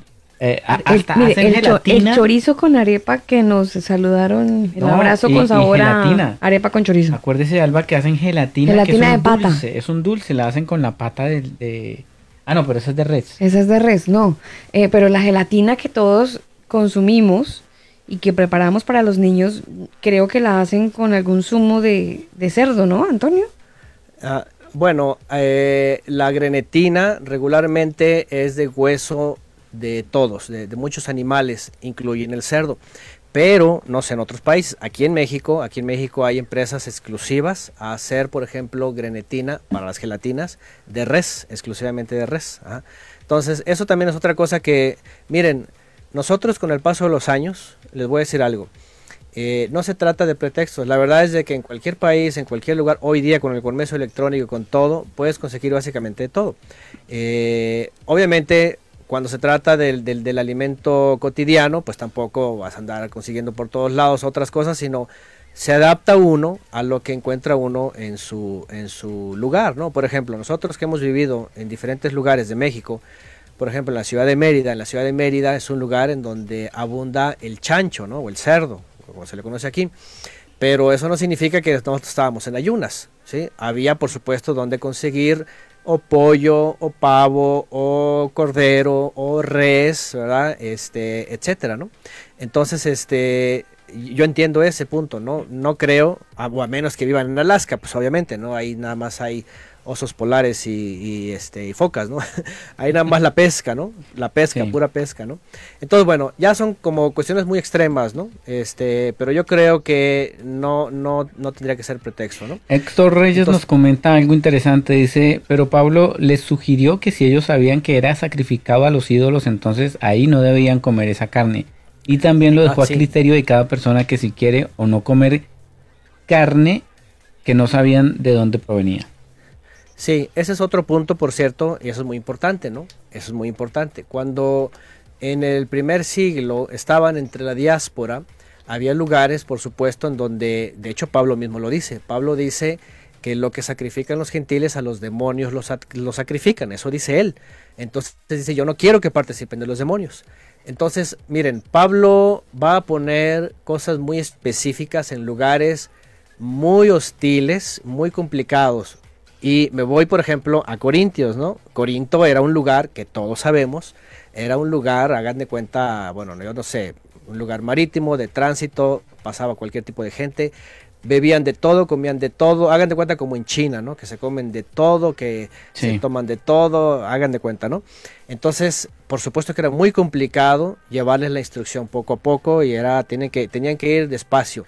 Fíjense lo que me citó hace rato, por ejemplo, Alba, ¿no? Que me dijo, si un día la invitamos y fíjense lo que dice en el 10, en Primera de Corintios, ahí donde se habla sobre, sobre las comidas, ¿no? Dice, todo lo que se vende en la carnicería coman sin preguntar. Primera de Corintios 10, del 23 en adelante.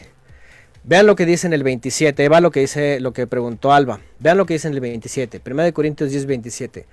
Si algún incrédulo os invita, y vean lo que dice, y quieren ir, este quieren ir es muy importante. ¿Por qué? Porque en Corinto era un lugar en donde para poder compartir a gente que no tenía ni idea de nada, se iban a topar con estos conflictos. Claro. Por eso Pablo, Pablo no está poniendo aquí mandamientos, ni leyes, ni está obligando, ni nada. Lo que está diciendo es, si quieren ir, o sea, aquí cualquiera puede decidir si voy o no voy. Claro. Yo, yo, yo, por, por, por, por mis motivos, ¿verdad? Este, eh, obviamente yo no iría a un lugar en donde no sé qué me van a servir. Bueno, lo que está diciendo Pablo es esto, si quieres ir, ¿sí? Si no quieres ir, básicamente está abriendo, si no quieres ir, también. Es como cuando Pablo le dice a los hombres del primer siglo sobre sus hijas, dice, si se casan, sus hijas no pecan y si no se casan tampoco pecan, se consagran. Entonces Pablo está poniendo, vean que Pablo está poniendo una especie de regulaciones entre muchas ciudades que viven muchas cosas y que número uno no se tienen que tomar como si fuera el Mesías, como si fueran leyes y como si fueran cosas que se van a determinar en todas las ciudades de todos los creyentes por todas las edades hasta la eternidad. Porque esto es lo que ha pasado en las iglesias paulinas. ¿Verdad? Que toman cosas que, lamentablemente, miren, por ejemplo, por decirlo, ¿no?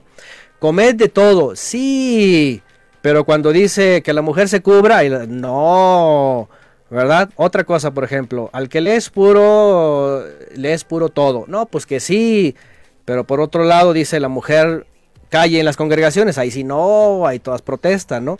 Entonces, estas, estas expresiones, que a Pablo algunas las aplauden y a otras, por cierto, lo han usado como machismo y misoginia y que en la época medieval incluso se convirtió en una tacaná. Tacaná en hebreo es, es una regla autoritaria para decir que las mujeres no hablen para nada y cero educación y cero universidad y cero escuelas, pues por eso viene el feminismo y todo lo, toda esta historia lamentablemente es por una mala mal entendimiento de Pablo. Nada más y nada menos que en los Corintios, que es un lugar en donde hay que, hay que, entenderlo bien las circunstancias.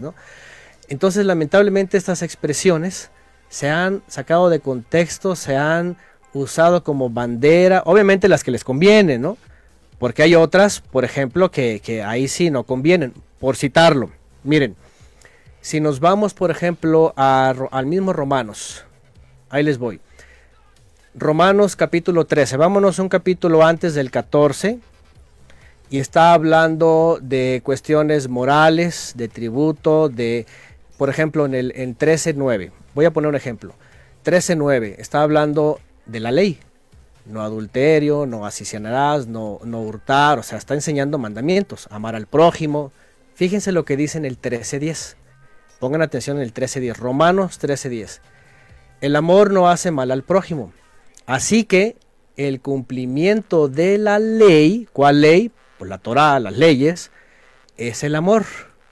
A ver, Pablo, por un lado dices que el cumplimiento de la ley es el amor, pero por otro lado en el 14 puedes decir que todos coman lo que quieran, que, que tú decides y que vas o no vas, o podría ser muy contradictorio, ¿no? Aquí podríamos decir, ¿sabes qué, Pablo? Tienes un problema serio, ¿no? Una, una disonancia cognitiva eh, irreversible, ¿no? De hecho, una de las cosas que ha pasado en la historia es la mala interpretación de Pablo en sus cartas, que por eso se han inventado sobre todo la, la, cristiandad teológica, ¿verdad? Desde Constantino hasta, hasta los reformadores, ¿sí?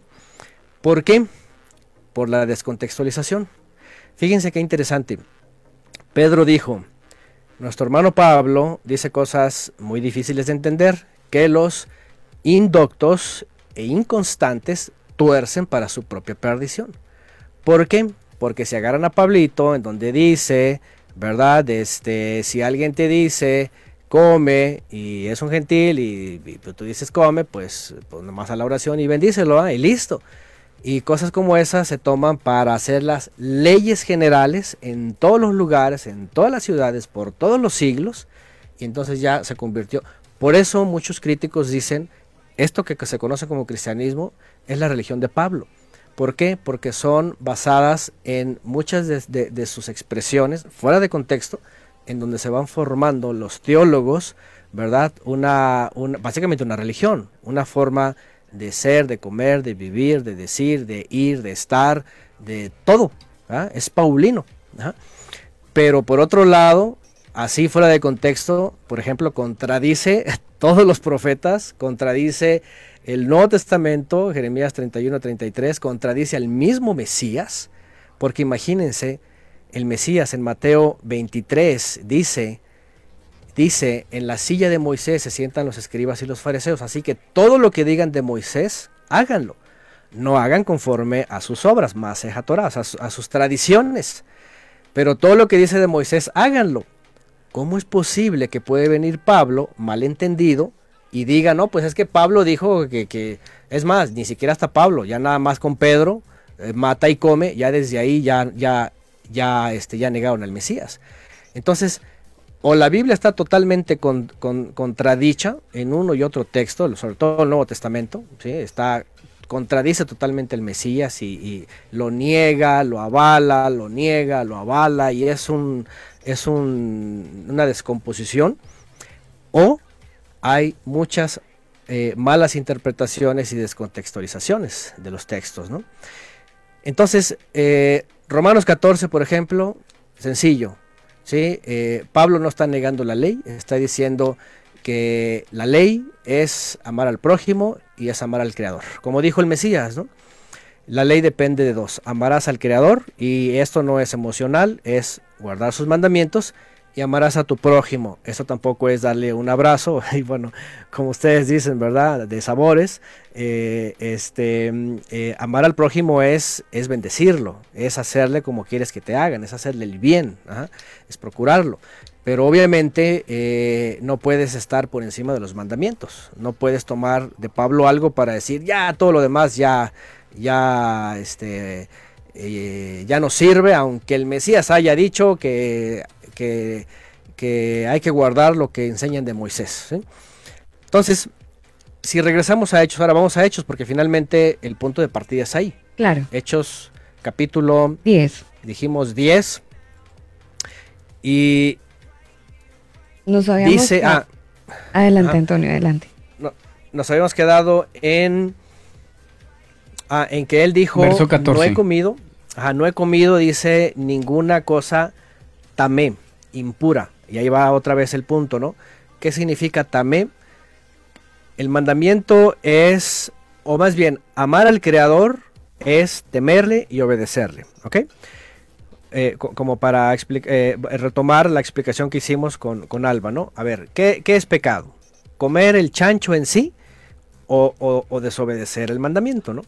Bueno, desobedecer el mandamiento, por supuesto, ¿verdad? Ya tiene una implicación con el Creador. ¿Qué significa esto?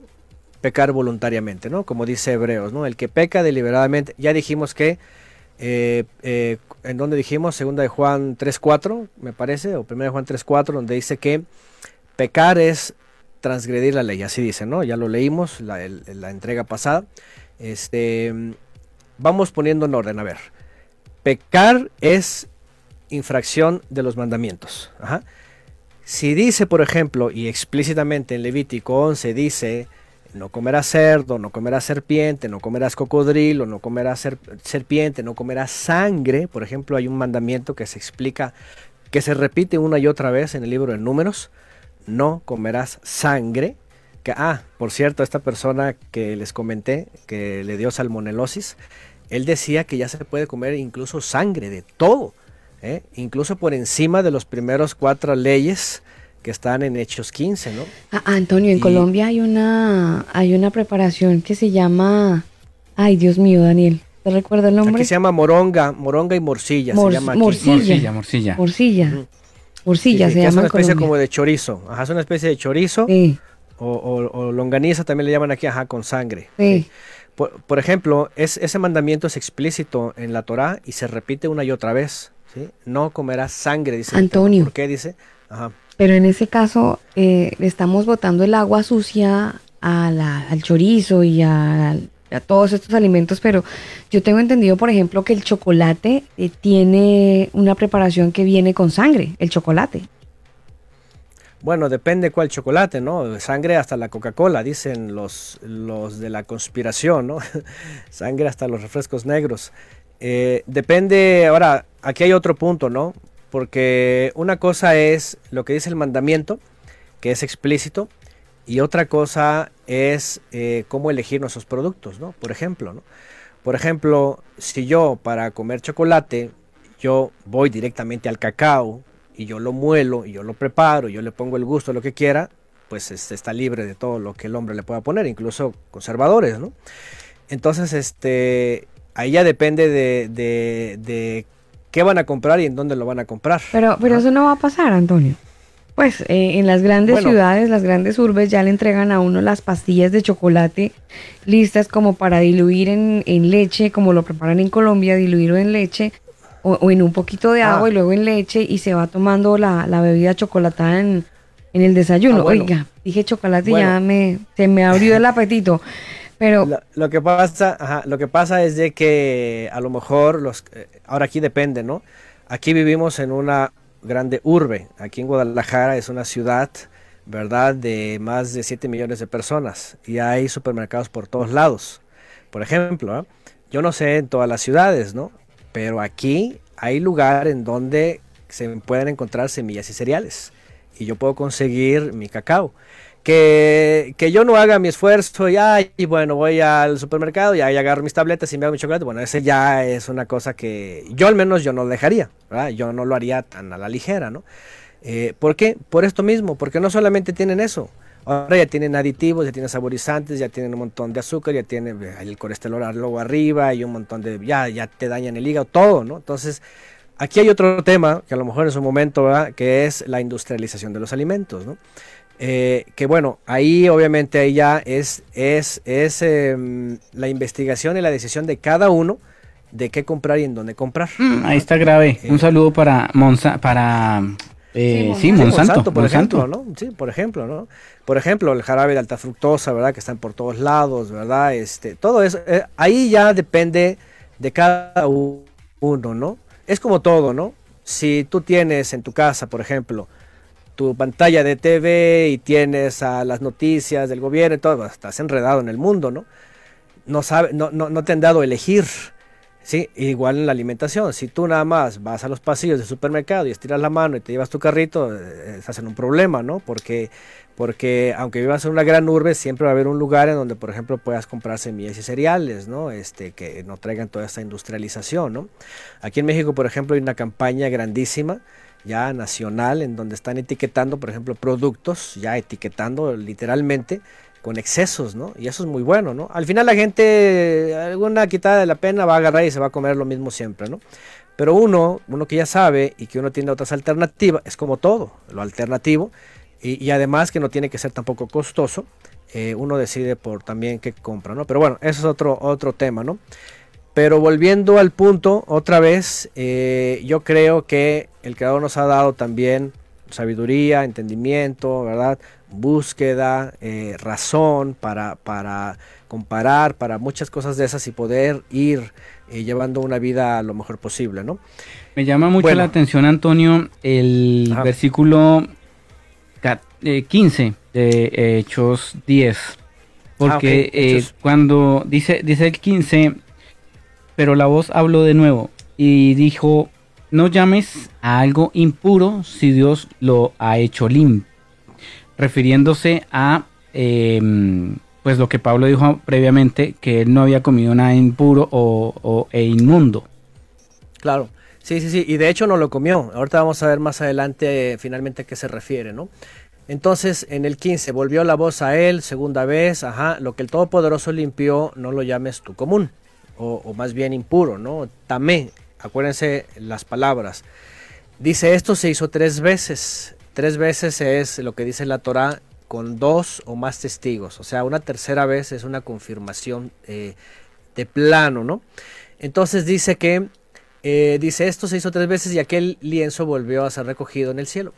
Y mientras Pedro estaba perplejo, ¿se acuerdan a Daniel que un día tuvo una visión, estaba perplejo? Dice eh, Hechos 10, 17, perplejo dentro de sí sobre lo que significaría qué? La visión. La visión que había visto. Si ustedes se dan cuenta, eh, Pedro, conocedor de los mandamientos, conocedor en una vida de, obviamente poder llevar una vida agradable, obediente, eh, no podía decir, wow, ya se quebrantó Levítico 11, wow, ahora... No, no, él estaba perplejo porque decía, ¿qué significa esta visión? visión. ¿Qué es esto? Entonces él estaba pensando, ¿qué significará esto? Él no estaba diciendo, wow, ya podemos comer este chancho, ¿verdad? Y serpiente. Él estaba diciendo, ¿qué significa la visión? Es como las parábolas, no puedes, no puedes hacer una doctrina de una parábola, ni tampoco puedes hacer una doctrina de una visión. ¿eh? Que por cierto, hablando de comidas, ahorita que cité a Daniel, ¿ustedes creen que Daniel, el profeta Daniel, era un débil en la fe, por ejemplo. No, para nada. No, estaba bien nutridito. No, no, imagínense, él decidió cuando llegó a Babilonia no comer de la mesa del rey, porque sabía que aunque le pusieran cordero, estaba sacrificado a los ídolos. Y él decidió por legumbres, pero no era un débil en la fe. Imagínense que Pablo se estuviera refiriendo a los débiles en la fe y dijera, ah, Daniel era un débil de la fe, mira nomás comía legumbres. Hay que entender el contexto de Daniel, el profeta, ¿no? Porque los omitió. Y hay que entender la debilidad de la fe en el libro de en Romanos, 14, ¿a qué se refiere? Entonces, bueno, nomás por citar, cierro el paréntesis. Entonces dice, estaba perplejo sabiendo qué significaría.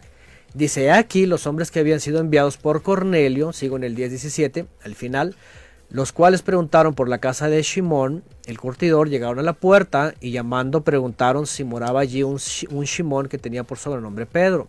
Y mientras Pedro seguía pensando, vean, pensaba en la visión, ¿qué es esto? El aliento santo le dijo, he aquí tres hombres te buscan, levántate pues y desciende y no dudes de ir con ellos, porque yo los he enviado. Yo los he enviado, dice. Entonces Pedro, descendiendo donde estaban esos hombres que fueron enviados por Cornelio, les dijo, he aquí, yo soy el que buscan, ¿cuál es la causa que han venido? Ellos dijeron, Cornelio el centurión, varón justo y temeroso del Todopoderoso, que tiene buen testimonio en toda la nación de los judíos o israelitas, ha decidido ha recibido instrucciones de un santo ángel de hacerte venir a casa para oír tus palabras. Entonces, haciéndoles entrar, los hospedó y al día siguiente levantándose se fue con ellos. Y les acompañaron algunos de los hermanos de Jafo. Al otro día entraron en Cesarea y Cornelio los estaba esperando, habiendo convocado a sus parientes y amigos los más íntimos. Cuando Pedro entró, salió Cornelio a recibirle y postrándose a sus pies, le honró. Ahora fíjense que las versiones ponen le Acá Dice, exacto, le adoró. Van a decir, ay, este, también ay, es Dios, ve que sí ¿no? se puede, ve que sí se puede ser un apóstol. Póstrense, borregos, adórenme. sí.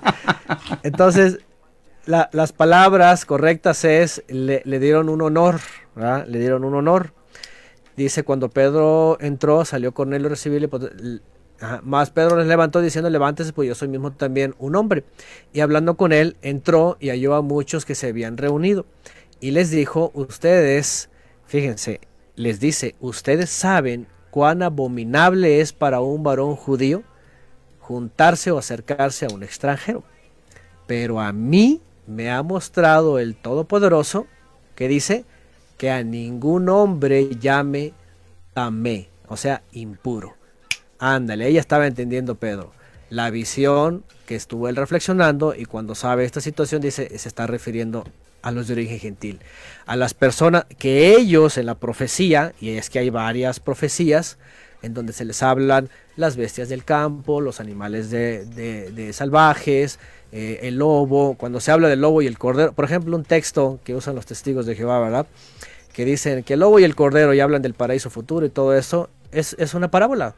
¿sí? El lobo se refiere a los de origen gentil y el cordero se refiere a Israel. Es la comunión entre gentiles e israelitas en el nuevo pacto a través del Mesías, en donde son un solo, en un solo rebaño, ¿no? Cuando se convierte, ¿no? Entonces, este, son textos también que han descontextualizado y han hecho, imagínense, han hecho hasta, hasta doctrinas, ¿no? Entonces, bueno, eh, a mí me ha mostrado el Todopoderoso, dice que ningún hombre le llame inmundo, tamé. Por lo cual, al ser llamado, vine sin replicar, así que preguntó por qué causa me has hecho venir. Entonces Cornelio dijo, hace cuatro días que a esta hora yo estaba en ayunas y a la hora novena, mientras oraba en mi casa, vi que se puso delante de mí un varón con vestido resplandeciente. Y dijo, Cornelio, tu oración ha sido oída y tus justicias han sido recordadas delante del Todopoderoso. Vean lo que, lo que el Eterno se da cuenta, ¿no? De la gente que está eh, en el, exilio, ¿no? O más bien entre los gentiles, ¿no? Envía pues a Yafo y haz venir a Simón, el que tiene por sobrenombre Pedro, el cual mora en casa de Simón, el curtidor, junto al mar, y cuando llegue él te hablará. Así que luego envié por ti, y tú has hecho venir, eh, has hecho bien en venir. Ahora pues, todos nosotros estamos aquí en la presencia del Todopoderoso para oír todo lo que el Todopoderoso te ha mandado. Entonces Pedro, abriendo la boca, dijo, ¿qué dijo? En verdad comprendo la visión. Básicamente está diciendo, ya comprendí la visión. Él no hace excepción de, no dice de animales. No dice, ah, ya entendí, ahora vamos a comer de todo. Dice, él no hace excepción en personas, sino que en toda nación se agrada. Ahora, ¿de quién? No de cualquiera, del que teme y hace justicia. Fíjense nada más. Entonces aquí, aquí se van conectando varias cosas. La profecía se está cumpliendo. a él correrán las naciones, eh, él tomará su cetro y regirá las naciones, y muchos textos que hablan de que las naciones, Hechos 15 más adelante, dice que el Todopoderoso estaba escogiendo entre las naciones también temerosos. ¿Y qué estaban haciendo? Ahora, aquí hay algo muy importante. ¿eh? Ahora, déjenme decirles algo, porque ustedes han escuchado que en la teología se han creado la teología. Hay una que es la de la, de la sustitución. Eh, ya el, pueblo de Israel ya no, ahora la iglesia gentil dice. Esa es una herejía, básicamente, porque nunca la Biblia dice esto. Hay otra herejía que dicen, bueno, son dos pueblos. Uno es el pueblo judío y otro es el, los gentiles, ¿no? Eh, ¿Por qué les digo esto? Porque aquí Pedro está incluyendo otra enseñanza muy grande. Dice que no hace excepción de personas, ¿cierto? La pregunta es, ¿ustedes creen que entendiendo esta premisa, el Eterno podría dividir a dos pueblos y darle a unos unas leyes y a otros otras leyes? ¿O tendría que no hacer acepción de personas e incluir a los dos en una misma salvación y en una misma instrucción? Yo creo que esto es más que razonable, más que lógico, es muy claro, ¿no? Si no hace acepción de personas y está incluyendo a gente de origen gentil, ¿a dónde las está incluyendo y qué creen esos que ya había incluido. Obviamente a un mismo rebaño y a un mismo pastor, a el mismo cuerpo, a los mismos mandamientos. Esto lo quiero decir porque porque no hay dos pactos, no hay uno para gentiles y otro para judíos. Cuando dice en Jeremías 31:33, aquí hago un nuevo pacto para la casa de Israel, ¿sí? es exclusivamente para ellos. Pero cuando nos recibe a nosotros, sin hacernos acepción de personas, entonces nos va a incluir en lo mismo, en el mismo pacto, en el mismo Mesías, en el mismo redil y bajo las mismas leyes.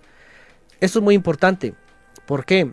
Porque cuando vamos entendiendo la visión y vamos entendiendo a dónde nos ha acercado el Creador, no tenemos por qué separarnos, porque eso hizo la teología. La teología hizo la doctrina de la separación, ¿verdad? De la división de los dos pueblos. Ah, ellos una cosa, ¿por qué creen que escuchan una y otra vez? No, no, no, eso es para los judíos, eso es para los judíos, eso es para... Y se la pasan repitiendo, ¿verdad? Eso es para los judíos.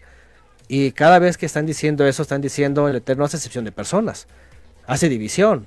A uno les da una carga y a otro les da la libertad de hacer lo que quieran y comer lo que quieran. Eso no es posible. Es como si los que tienen hijos ¿verdad? dijeran, a ver, aquí eh, el más chiquito es el consentido y es el que come bien, y los demás van a comer pura comida basura y además se van para allá para afuera. Bueno, no falta el papá que hace esa bestialidad. bueno, pero entenderán que el Eterno no es bestial. Por supuesto. Entonces, este, un hombre posiblemente lo puede hacer, pero no estoy refiriéndome básicamente a, lo general, ¿no? Yo sé que los padres, los padres regularmente incluyen a todos los hijos con lo mismo y los aman igual. Entonces, lo, digo, me atrevo a decirlo, ¿por qué? Porque esto es básico. Cuando viene esto, que no está hablando de comida, sino incluir a personas de origen gentil dentro del pueblo de Israel, les va a dar, como dice en la Torah, una misma ley para el natural y para el converso. Así lo dice en, la Torah. Y también como lo dicen los profetas, ¿verdad? La inclusión, incluso a los eunucos, que tenían una maldición por ahí los eunucos, ¿no? Y también lo dice Jeremías 31-33, yo sigo insistiendo, un mismo, un mismo evangelio, un mismo nuevo pacto para todo el que crea. Bueno, sigo leyendo 10.36. Dice, el Todopoderoso envió mensajero a los hijos de Israel anunciando el Evangelio de la paz por medio del Mesías Yeshua. Y bueno, lo que viene en adelante es la explicación que les va a dar de lo que creían los israelitas y ahora les va a enseñar a Cornelio y su gente. Vean.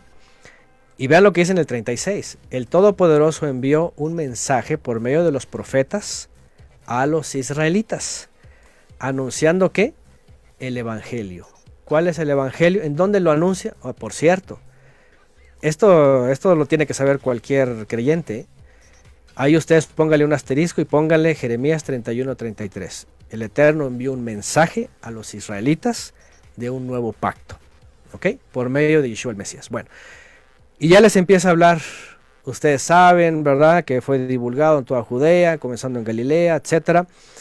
Y luego les añade, por ejemplo, la resurrección, dice que en el 40, dice el Todopoderoso, al tercer día levantó al Mesías y lo hizo manifestarse.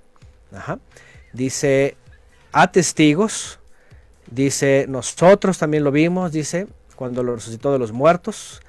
Eh, y nos mandó que predicásemos al pueblo y testificásemos que Él es el que el Todopoderoso ha puesto por juez de vivos y muertos. O sea, aquí les está explicando lo que naturalmente todo israelita creía. El Eterno envió al Mesías, lo pone como un cordero, hace el nuevo pacto, lo resucita, lo pone como juez que va a juzgar al mundo en su momento, etcétera, etcétera. Habla del perdón de los pecados, hay que entender esto, dice en el 43, de este dan testimonio todos los profetas, todos los profetas hablaron de él, que todos los que en él creyeran recibirían perdón de pecados en su nombre o en su autoridad.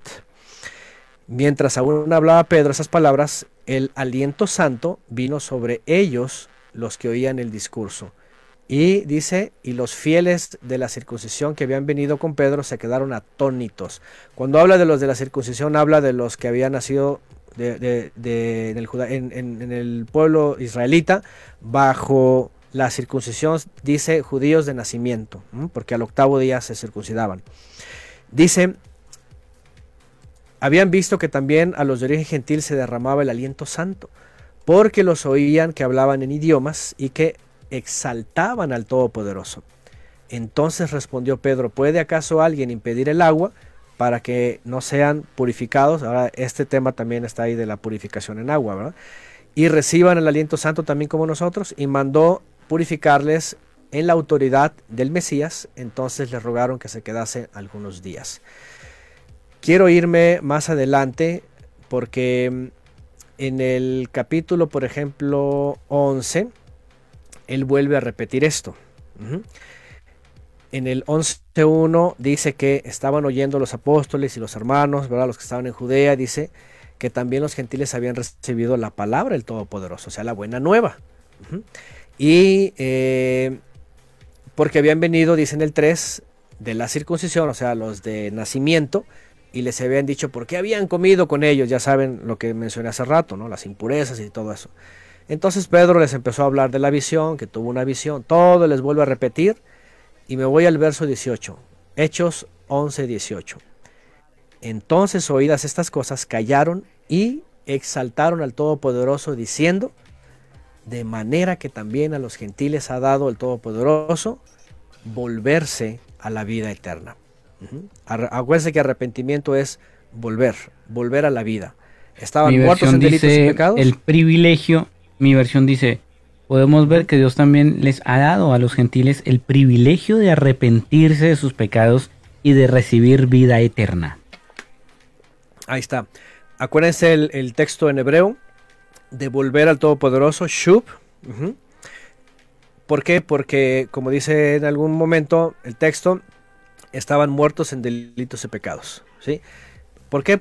por las transgresiones, dice, dice que el, pecado, dice eh, la, famosa ley del pecado, ¿no? Este, el alma que pecare, esa morirá. Esa es la ley del pecado, que por cierto, es otro texto fuera de contexto, ¿no? Entonces, mm. ¿qué es lo que eh, están entendiendo ellos? de manera que también ellos vuelven. espere, Antonio, que usted, se acaba de meter en un terreno un poco espinoso. ¿Cuál es el texto que también está fuera de contexto? El alma que pecare, esa morirá. ¿No es Ezequiel 18.4? Eh, sí, Ezequiel, o sea, está correcto ese texto. Lo, que, mal o lo que mal usan es que eh, la ley del pecado, dice la teología, es la, ley del Antiguo Testamento. Dice, no, esa es la ley del pecado. ya no estamos bajo esa ley, dicen ellos. Eh, que, que, Cristo la clavó en la cruz, dicen, y que ya acabó con esa ley. Eso dice la teología, ¿no? No sé si... Ah, bueno, es que hoy pecan y no mueren, entonces por eso no creen mucho en esa... Imagínense, entonces ya no habría, ya no existiría ni siquiera el pecado, ¿no? Pero bueno, eh, a lo que iba es esto, ¿no? Mientras usted se, se, hidrata un poquito, quiero agradecer a toda la gente que está conectada y por supuesto saludar a toda la gente que está en MixLR y también que nos escuchan desde elcombo.com. Un abrazo muy especial para ustedes, gracias por estar ahí conectados. y a la gente que está también en nuestro Facebook Live.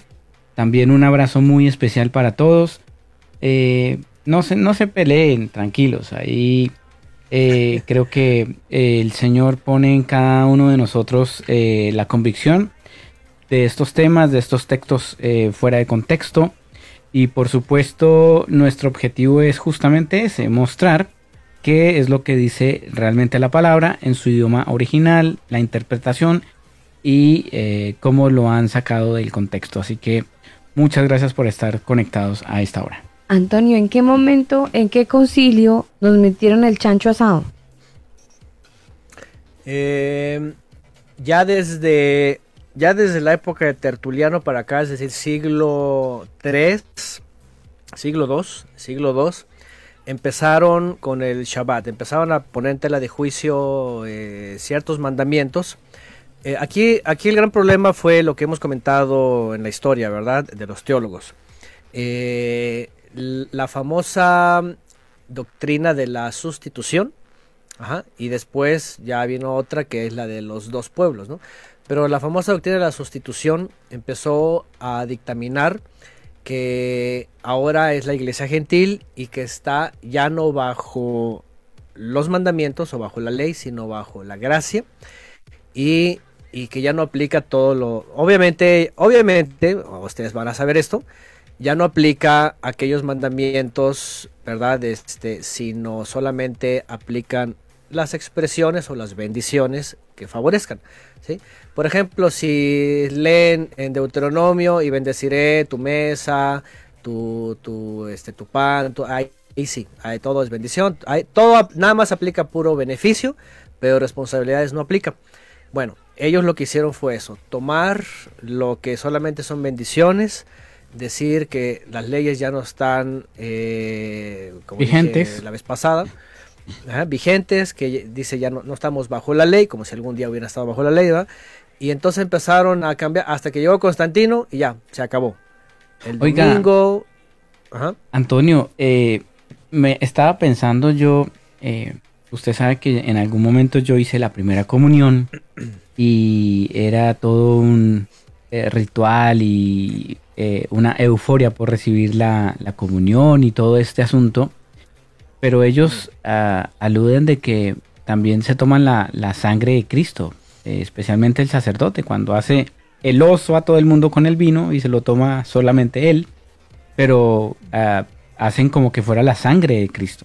En ese sentido, mm. usted imagínese si el Señor nos prohíbe comer sangre, eso ya está supremamente mal. En absoluto, sí, sí, sí. Sí, obviamente, ¿no? Aunque se lo toma él, pero pues eso ya es vampirismo, ¿no? Este, sí, en la Torah está prohibido. le cuento el chiste eh, con referencia a ese tema.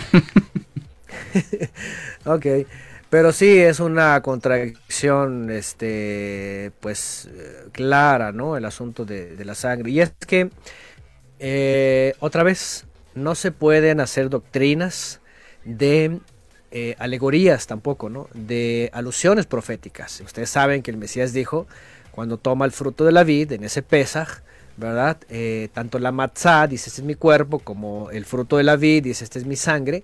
Obviamente es una alusión al nuevo pacto y ya sabemos que es un simbolismo. ¿Cuál fue el problema? Que después del gnosticismo, aunque, aunque cambiaron muchas cosas, también esto fue intercalado, ¿verdad? Eh, o, o interpolado, como dicen. Y, ya después resultó en la, en la Eucaristía, ¿sí? que se están comiendo la carne y la sangre, aunque la carne sí se la dan a los feligreses según ellos y la sangre se la, se la bebe este, el vampirista este, ¿no? según ese, ¿no? Pues es, sangre, dicen él. Pero sí, obviamente es, transgresión, ¿no? Es, es, eh, bueno, ni siquiera sangre, obviamente, ellos dicen que es. Pero ahí está. Y es como todo, ¿no? En otros lugares la sangre es un fetiche se cubren con la sangre, con la sangre hecha en guerra espiritual, con la sangre para todos lados, ¿no? La sangre ya es como un, fetiche, ¿no? Mm. Entonces, este, la sangre de Cristo, pues usan todo esto, ¿no? O expresiones. Bueno, el caso es de, y ese es otro problema, miren, uno de los problemas mayores en la inclusión de los de origen gentil fue justamente que se salieran de lo que ordenaron justamente los apóstoles cuando recién estaban llegando los de origen gentil.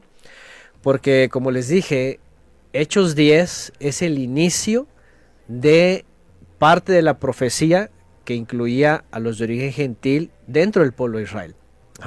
Que, bueno, como estamos viendo claramente, si leemos bien y, y el contexto de Hechos 10, Pedro entendió la visión. Él no dice que, wow, y de aquí en adelante comí chancho. No. Él dice, ahora entiendo. El Eterno no hace excepción de personas. Y eso que yo vi en el lienzo son las personas de las naciones, como vienen los profetas. Acuérdense que los profetas siempre se les, se les llamó así como los animales del campo, ¿no? las bestias salvajes. Y eso, eso lo pueden encontrar, por ejemplo, por citar Isaías 56.9, ¿no? Animales del campo y fieras del bosque vengan todos y devoren. ¿sí? Cuando está hablando de la invasión de los babilonios y de los asirios al reino del norte y el del sur por el castigo. Entonces está hablando de las bestias salvajes que van a venir a devorar a las ovejas, que es el, el pueblo de Israel. E incluso ahí le habla a los líderes como perros, como perros que, que, no son pastores y que solamente quieren comerse la carne y quieren la lana de las ovejas, ¿no? Entonces son alusiones proféticas, ¿no? En Jeremías 27, 6 también cuando se refiere a Nabucodonosor, ¿verdad? Por ejemplo, se le habla como una, como una bestia del campo, dice, y que tiene a las bestias del campo él a su, a su mandato, en Oseas 2.18, por ejemplo. Dice, haré eh, a favor un pacto con los animales del campo, cuando está hablando de los gentiles. En, por cierto, en Jeremías 31, cuando se habla del nuevo pacto, también se habla ahí, dice, mezclaré simiente de hombre y simiente de animal, cuando estaba refiriéndose justamente a esta unión entre israelitas y gentiles, de los cuales iba a venir una sola comunidad y se iban a poder unir sin ningún problema. y etcétera. Hay muchos textos que hacen alusión a esto, ¿no? Entonces, bueno, Pedro no era un ignorante, por eso Pedro dice, ¿qué significará esta visión? Cuando sabe de Cornelio y todo eso, por eso él es bien claro, le dice, tú sabes para el judío eso es abominación. Ni pueden entrar ni podemos ir. Pero el Eterno me está diciendo que ustedes no son como cualquier gentil. Ustedes son de los que vienen y están siendo purificados. Ya están... Ahora, obviamente ustedes saben, acabamos de leer que Cornelio y su gente, ahora Cornelio era un hombre que dirigía no solo a su familia, sino a su gente. Y los tenía como que en la misma instrucción el temor, la justicia, la oración, y eso que no eran israelitas, pero veían en el pueblo de Israel esta devoción. Entonces ellos veían, oigan, este pueblo es que solamente creen a un creador, y son así, son así, son así, la Torah, y ellos les interesaba, no los dejaban entrar a la sinagoga, pero su forma de vida ya llamaba la atención. Antonio, en ese sentido, cuando Pedro logra entender esa, pues, esa visión, ¿cierto? Eh, sí retomando el, texto que usted mismo nos comentó en 1 Corintios 10, si algún incrédulo os invita y quieres ir, de todo lo que se ponga delante, comed sin preguntar nada por motivos de conciencia. En ese sentido, haciendo como una alusión a lo que Pedro vivió con estos gentiles, que se supone que no se podía encontrar con ellos, pero si a, a, a usted, por ejemplo, un incrédulo lo invita, ¿no es una oportunidad para que usted le presente la verdad? Sí, por supuesto, yo lo he hecho. Yo incluso lo he dicho en los textos.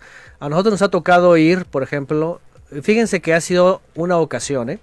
Una ocasión.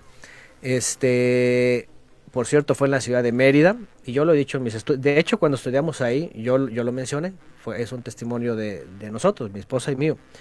Entonces había unas personas que estaban interesadas y bien interesadas y, pues bueno, nos invitaron y pidieron pizzas y que para que cenáramos todos, ¿no? Entonces, este, pues tenían el famoso pepperoni, pepperoni, ¿no?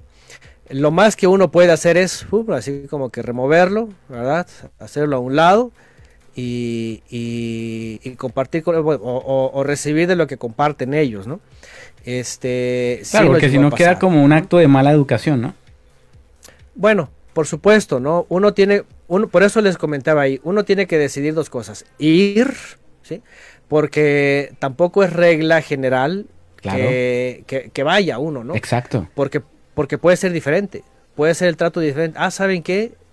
Vengan, vengan y hablamos, o vamos a un lugar y, tenemos otro tipo de acuerdo. Aquí el punto con las personas que nos tocó a nosotros es de que eh, no eran conocidos de nosotros, ni, ni, o sea, para nada hubo otra familia eh, intermedia que dijeron conocemos a alguien que quieren escuchar. Entonces nosotros dijimos, pues quiénes serán, no sabemos. Quieren ir y dijimos, pues vamos. No era horario de comida, no era horario de cena, era, era de hecho hasta elegimos una tarde así intermedia para decir, ¿sabes qué? Para que no nos encontremos. Pero obviamente se alargó la plática y llegó la noche y ellos invitaron y lo único que pudimos hacer es eso, ¿no? Remover así por un lado el peperón y listo, ¿no? Que por cierto, hoy día hasta esos alimentos ya ni, ni son chanchos, son más harinas que otra cosa, ¿no?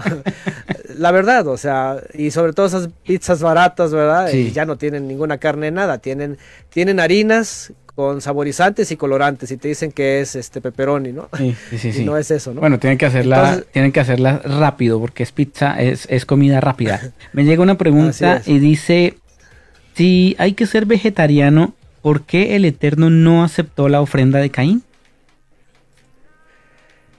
Ah, si hay que ser vegetariano. No, bueno, mm, a ver si entendí bien la pregunta. Em, hay varias etapas en la historia de la humanidad. la primera, la primera, este, es antes de la caída. Antes de la caída, dice que solamente comían de lo que producía la tierra, ¿sí? no los animales. en efecto, cuando viene el pecado, la condición del ser humano cambia radicalmente y las condiciones ya son otras. Aquí es donde entra este, la permisiva de la carne, incluso el, derramamiento de sangre. No sé si ustedes llegan a recordar, cuando hablamos de Yom HaKippurim, eh, dijimos que el sacrificio que le pidió el Creador a, a Caín y Abel tenía que ver con eh, perdón de pecados, según las leyes de Levítico. O sea, no que diga explícitamente, pero sí hablaba de derramamiento de sangre para remisión de pecados, lo cual Abel obedeció y él lo hizo, dice que eligió el mejor de sus corderos. ¿Por qué? Porque ahí se está hablando lo que dice Hebreos, sin derramamiento de sangre no hay remisión de pecados.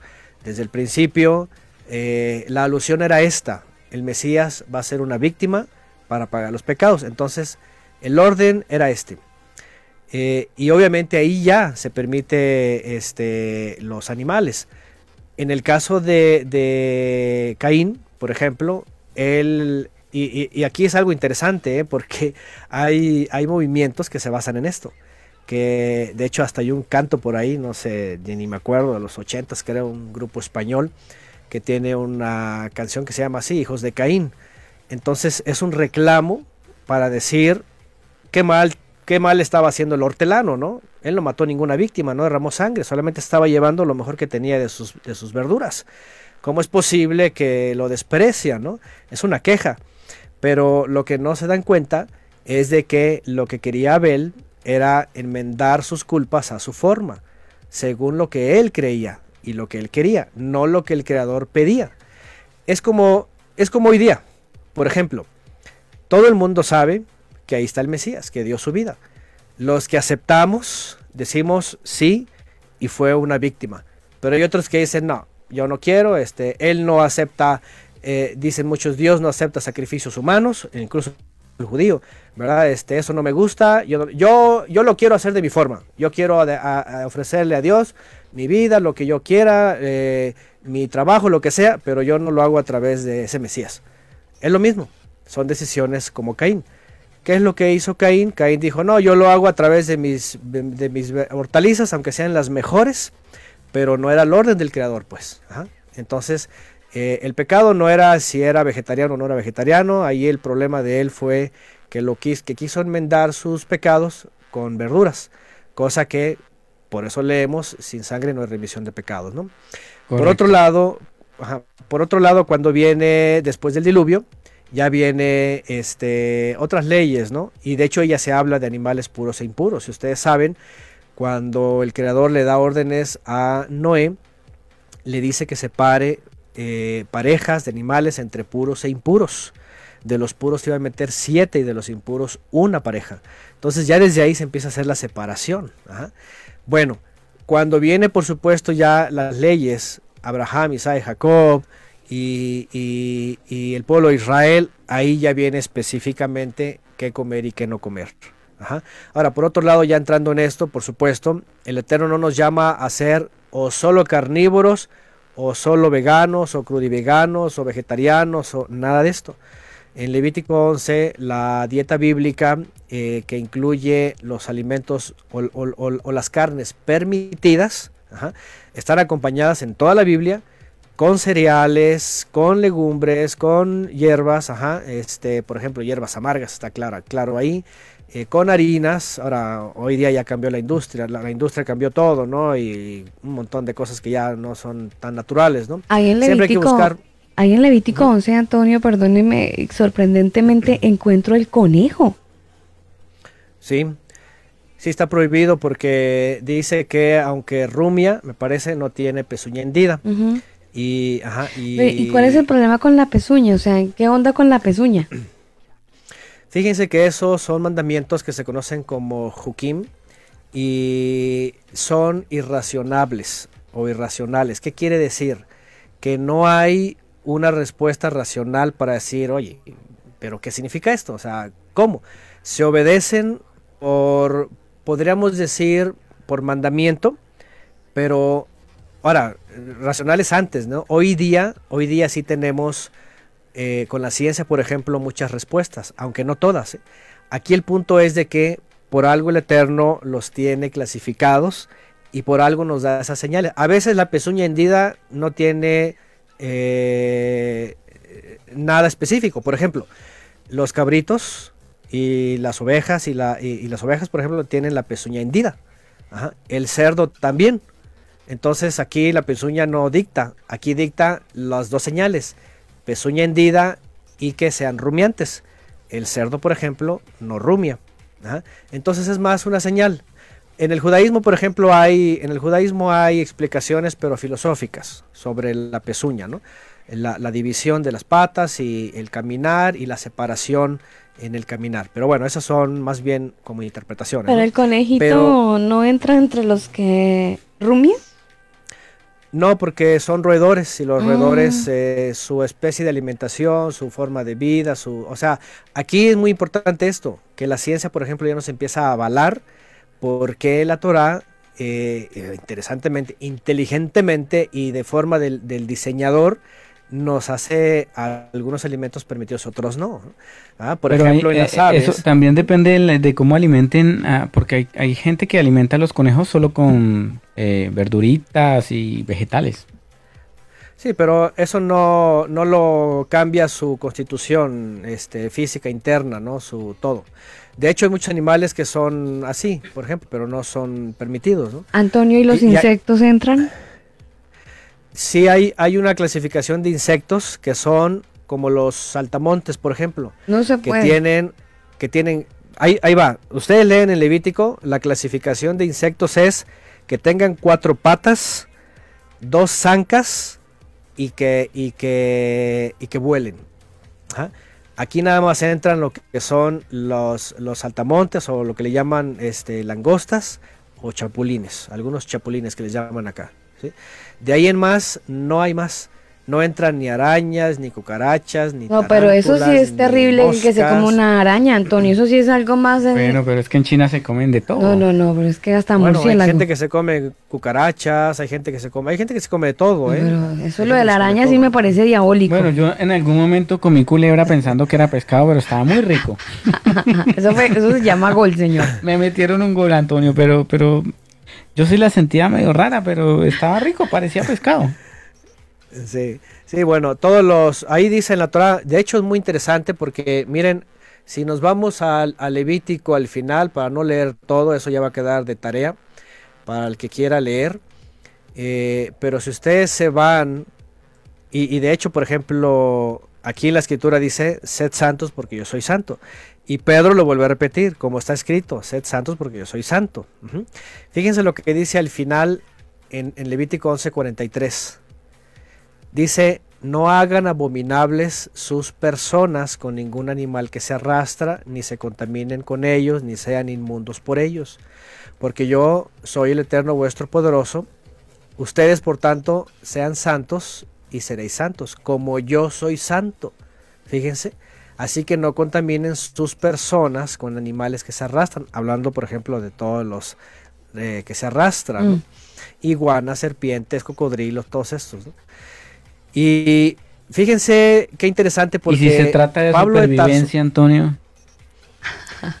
Una no, catástrofe. es que- Una catástrofe y solamente quedaron saltamontes y, y cerdos. Ahora sí tú lo bendices y yo me los como, Antonio. Ahora sí entra. A ver, ustedes leen claramente en el Evangelio de Juan el Bautista. ¿Se Mm, acuerdan qué sí, comía sí. él? Saltamontes y, y- y comía este miel.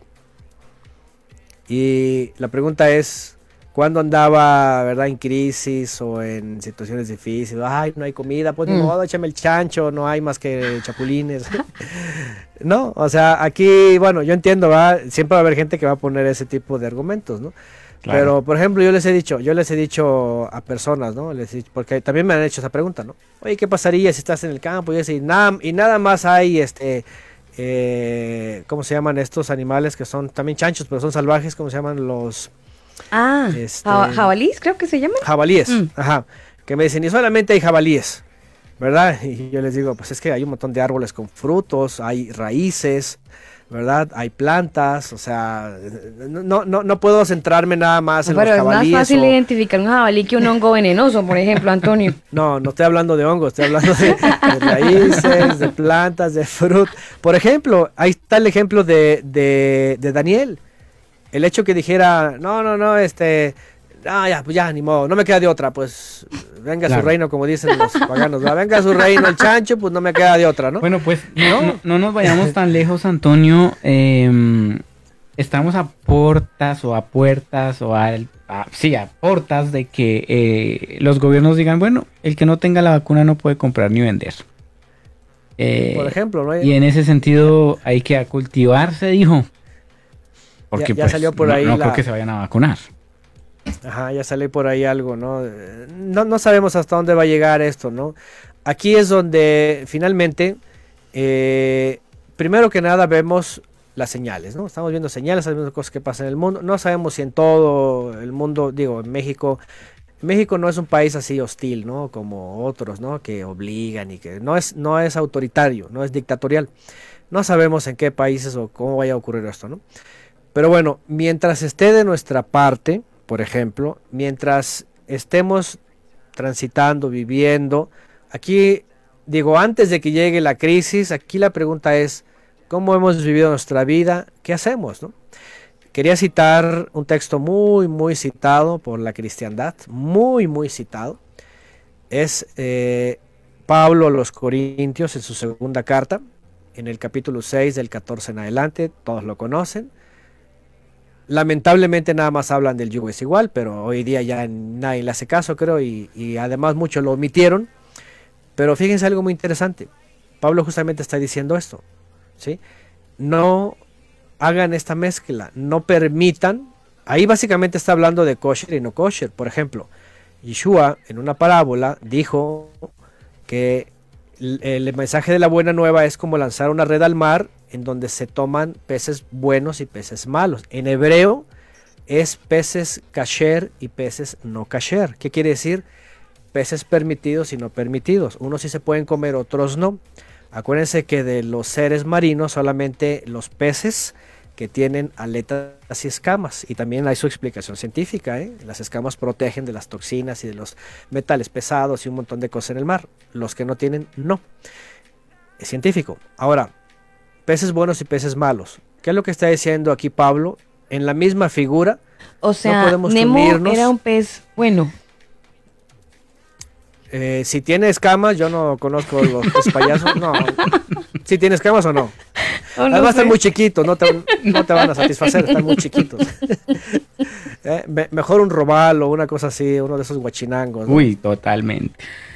Ahí está, ¿no? Oye, ¿Para qué y, que el, ir por y el unos salmón? Antonio, ¿bien? ¿Entra? Hay salmones que, que, fíjense que sí, ¿eh? hay unos que no. Hay Mm. unos que no tienen escamas y otros que sí. Aquí también hay que saber elegir, ¿no? Ajá. Acá hay en Chile hay un, un molusco, creo que es un molusco, Daniel, que se llama locos. El mejor salmón está en Chile, ¿sabía? Sí, pero ¿y los locos? Eh. Eso, Eh, eso entra dentro el- de los, la los molucos, los, mo- los mo- Los Perdón. moluscos no, hermana. No. ¿No se puede? No, es que eso entra Los moluscos dentro no. de los de la de los moluscos, de las ostras. Moluscos, crustáceos, este, todos esos no, no, no se, bueno, la Torah no los permite, ¿por qué? Por las toxinas. Ajá. Y además porque son, son como animales rastreros, en, en el mar son los que limpian, los que todo limpian. Es más, ustedes sabían que lo que son cangrejos, langostinos, todos son los que están en las tuberías que llevan el drenaje a los mares. Básicamente ahí se acumulan y ahí se están alimentando. Eh, en donde hay desechos, ¿verdad? Humanos eh, o incluso marinos, ahí van todos estos rastreros. Camarones, langostinos, langostas de estas, todos estos ahí van y se alimentan justamente de eso. ¿no? Obviamente por eso no están permitidos. El Eterno es el diseñador. O sea, Mm. no nos puede decir cómo hacer lo que sea, ¿no? Él sabe, él conoce nuestro cuerpo, nuestro este, organismo, todo, todo, la digestión, etcétera, ¿no? Entonces, ¿por qué creen hoy día? Ahora, uno de los problemas serios eh, de la humanidad hoy día es la salud. Imagínense triglicéridos, glucosa, este, ¿qué más? Azúcar, un montón de cosas. ¿Por qué? Porque de entrada ni saben comer, bueno, no saben alimentarse, comen lo que se les antoja. Mm. Y luego, por ejemplo, problemas del corazón, de la sangre, todo eso por grasas saturadas, por grasas de puerco, por manteca, por muchas cosas. Alguien dijo por ahí, comida de reyes, enfermedades de reyes. Comida de reyes, enfermedades de reyes. No, me no conozco ese dicho. Bueno, este... Ah, les iba a mencionar 2 Corintios 6:14. Ujú. Dice, está haciendo la, la diferencia entre los que no quieren creer y los que sí creen. Claro.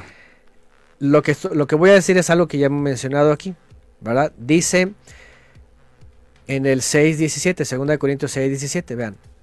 Dice, por lo cual salgan de ellos y apártense, dice el Eterno, y no toquen lo inmundo, y yo los voy a recibir. Fíjense este texto, Pablo está citando al profeta y, le está, y está diciendo a los creyentes en Corinto, no se junten con ellos, se van a hacer inmundos. Pero por otro lado está diciendo, si aceptas ir, ve con ellos y ahí tú ves y comes. O según tu conciencia. A ver, la pregunta es, a ver, Pablo, ¿cómo- ¿qué estás diciendo? Defínete. Porque por Pablo. un lado, Mm. defínete, porque por un lado estás diciendo no, no te mezcles con ellos porque están inmundos. Obviamente aquí el contexto, claro, es de los incrédulos en, tota- en totalidad. De los otros es los que están creyendo, los que se están acercando, los que están aprendiendo, los que traen alguna cosa ahí, pero que con el tiempo, como dijo el ingeniero, llegará su momento, ¿no? Hay tolerancia. Y además, si tú crees que puedes ir y puedes tolerar, si no, mejor ni vayas, puede ser pie de tropiezo. Entonces vean aquí, Pablo está citando la profecía y está diciendo que entre los creyentes, ellos y entre los que se van a acercar de origen gentil, tienen que alejarse de lo inmundo. ¿sí? Y la consecuencia de alejarse de lo inmundo, dice en el segundo de Corintios 6, 18, y seré para ustedes padre, vean, y ustedes me seréis hijos e hijas, dice el Eterno Todopoderoso. Y luego dice en 2 Corintios 7, 1, así que amados, puesto que tenemos tales promesas, ¿qué dice? Limpiémonos de toda contaminación de carne y de espíritu, perfeccionando la santidad en el temor del Todopoderoso. ¿Cuál santidad? La que dice en Levítico. Sed santos porque yo soy santo. La que repitió Pedro, por lo cual leen, sed santos porque yo soy santo. Es decir, la, estas leyes de alimentación y finalmente de cómo vamos a vivir nuestro entorno, todavía aplican. ¿Cuál fue el problema? No entender a Pablo en otras circunstancias, en Romanos, en Gálatas, y de ahí sacar doctrinas y de ahí agarrarse para inventar una religión que hoy día, pues ya saben, un montón de textos fuera de contexto, ¿no? Entonces, Yo creo que en este que tema, entender- Antonio, también tiene Ah. mucho que ver la sanidad, porque en, en el sentido espiritual, porque hay gente que vivió una niñez muy complicada, que quizás a lo mejor, no sé, deseó un alimento y el papá prefirió, no, le voy a dar el alimento que usted quiere porque no hay tanta plata, entonces, eh, no sé, a lo mejor se generó una herida, entonces la persona eh, ya grande dice, pues aquí en esta casa no va a faltar el alimento que a mí me negaron. Y en ese sentido, creo que el Señor es muy sabio cuando nos hace las recomendaciones que nos hace. Lo que tenemos que hacer nosotros es justamente querer cambiar, querer cambiar hábitos, querer cambiar eh, ciertos alimentos que pues si el Señor nos recomienda algo es porque es porque es para nuestro bien, ¿no? hay un beneficio. Él no quiere algo malo para nosotros. Antonio, tengo una duda. Usted como estuvo deambulando por ahí por Mundo Aventura y sus diferentes eh, secciones de iglesias o sistemas eglecieros, como usted mismo lo dice. ¿Usted cómo hizo para desintoxicarse eh, de, del chanchito, de, los mejillones, de ese tipo de comida que me imagino yo pues echando globos, usted en algún momento tuvo que haberse disfrutado su paladar con, con no sé, lomo asado, qué sé yo. ¿Cómo hizo para desintoxicarse? eh, yo creo que yo de lo que me acuerdo, la palabra es suficiente. Sí, la palabra es contundente. Para mí. O sea, usted tomó la decisión de decir hasta aquí corto con el marrano, una cosa así, ¿cómo lo ah, hizo? ah, sí, en mi experiencia, para mí la, la, palabra es contundente. O sea, yo no puedo. Yo no puedo filosofarla ni colgarme de lo que dijo alguien o algo porque para mí la palabra es contundente. De entrada, mire, nosotros, por ejemplo, aquí en México, nuestra región, la región donde crecimos, eh, de entrada no era muy dada al cerdo, ¿no? Y además en casa no, no era mucho. Sí lo llegábamos a consumir de, niños, pero era más la, la, res, era más el pollo, era más, sí, casi lo demás no, pero sí.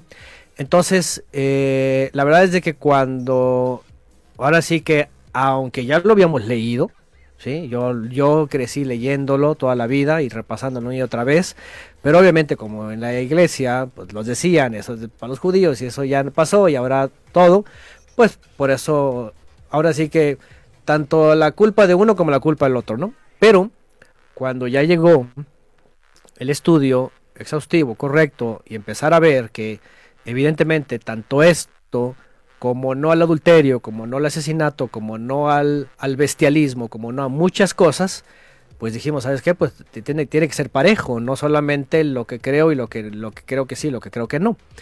Entonces, la verdad es de que para nosotros, y lo digo nosotros porque mi familia hemos caminado juntos, eh, después cuando conocí a, a, mi esposa y le compartí, pues también fue contundente, o sea, para nosotros fue muy contundente, ¿no?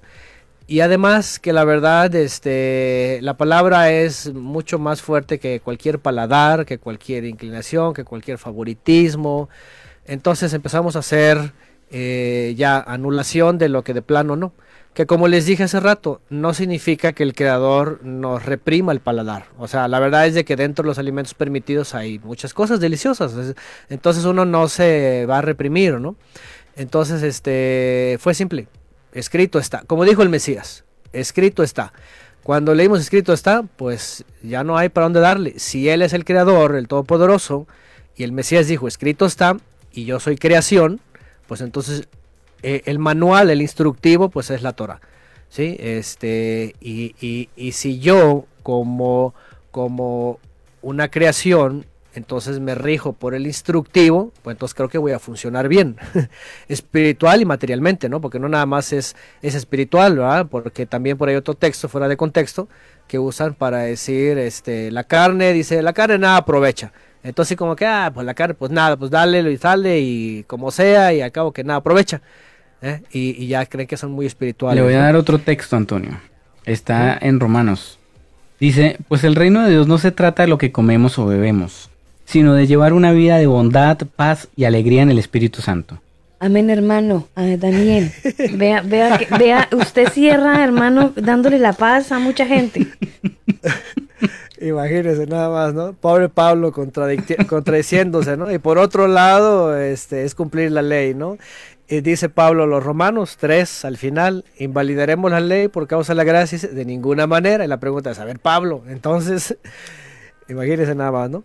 Entonces, bueno, eh, yo creo que aquí tiene que ver con nuestro ser y como dice, como, acabamos de leer aquí de Cornelio, ¿no? Hay de dos. Los Cornelios piadosos que vienen de las naciones y dicen, ¿sabes qué? Teme al Eterno y lo que dice hazlo. O los que dicen, ¿sabes qué? Aquí gobierna mi carne y si se me antojan las carnitas o el chacho, aquí gobierna mi, car mi carne. Ahora, ese es un problema, ¿eh? porque ya yo ya definí por qué en, los profetas el lenguaje del creador en simbolismo le habla a los no rumiantes como gentiles. Por ejemplo, yo mencioné a los perros, ¿no? El perro va y come y si le das come y come, va y defeca y vuelve a comer y así se lo está pasando y ¿por qué? Porque no tiene, no, no digiere bien, no, no, no está rumiando. Eh, ¿Cuál es el problema de la carne? De satisfacer los deseos de la carne y no siempre, y no siempre son sexuales. La verdad es de que los deseos de la carne. No, la carne asadita, uff, aguanta.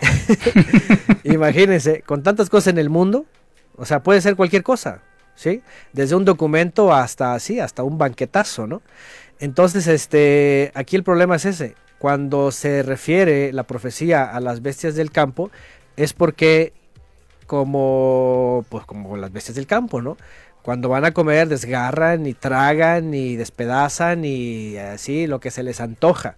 Entonces, cuando ven personas que, que, que realmente su, su, su, paladar es el que gobierna y sus decisiones, sus deseos, sus gustos, pues obviamente, ¿qué puedes decir de su espiritualidad? ¿no? O sea, nada.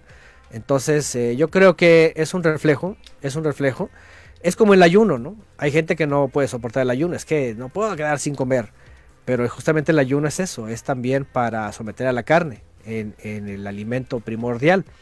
Entonces, aquí tiene que ver con, con eh, más eso, más qué comunión tienes con el Creador y qué, y qué temor tienes con el Creador, ¿no? Porque obviamente hay tantos textos que se pueden sacar de contexto y hasta cualquiera para salir ahorita y hacerle guerra a las naciones y, y poner un Mesías. Entonces, este, de todo. ¿Qué es lo que se viene? Mire, por aquí alguien nos escribe y dice, gracias por el programa, hablando de lo de la comida, estoy completamente de acuerdo en obedecer al Eterno. Para la cristiandad, cuando uno comienza a cambiar, preguntan que cómo aplica entonces lo, a lo que se refiere el texto cuando Yeshua dice que no contamina lo que se come, sino lo que sale del corazón. Mm, igual otro otro texto que hay que este, comprender. Si quieren, pues está, es parte de lo mismo. Si quieren lo leemos. Por supuesto, aprovechando que, que, el oyente sí. no lo comenta, claro. Ese está en ¿En dónde está?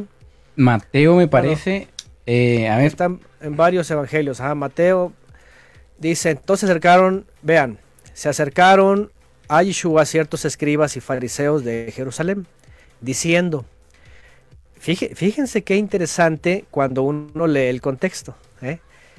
Vean lo que dicen los, Mateo fariseos. 15, 15, 11. Vámonos más atrás. Me voy a desde el 1.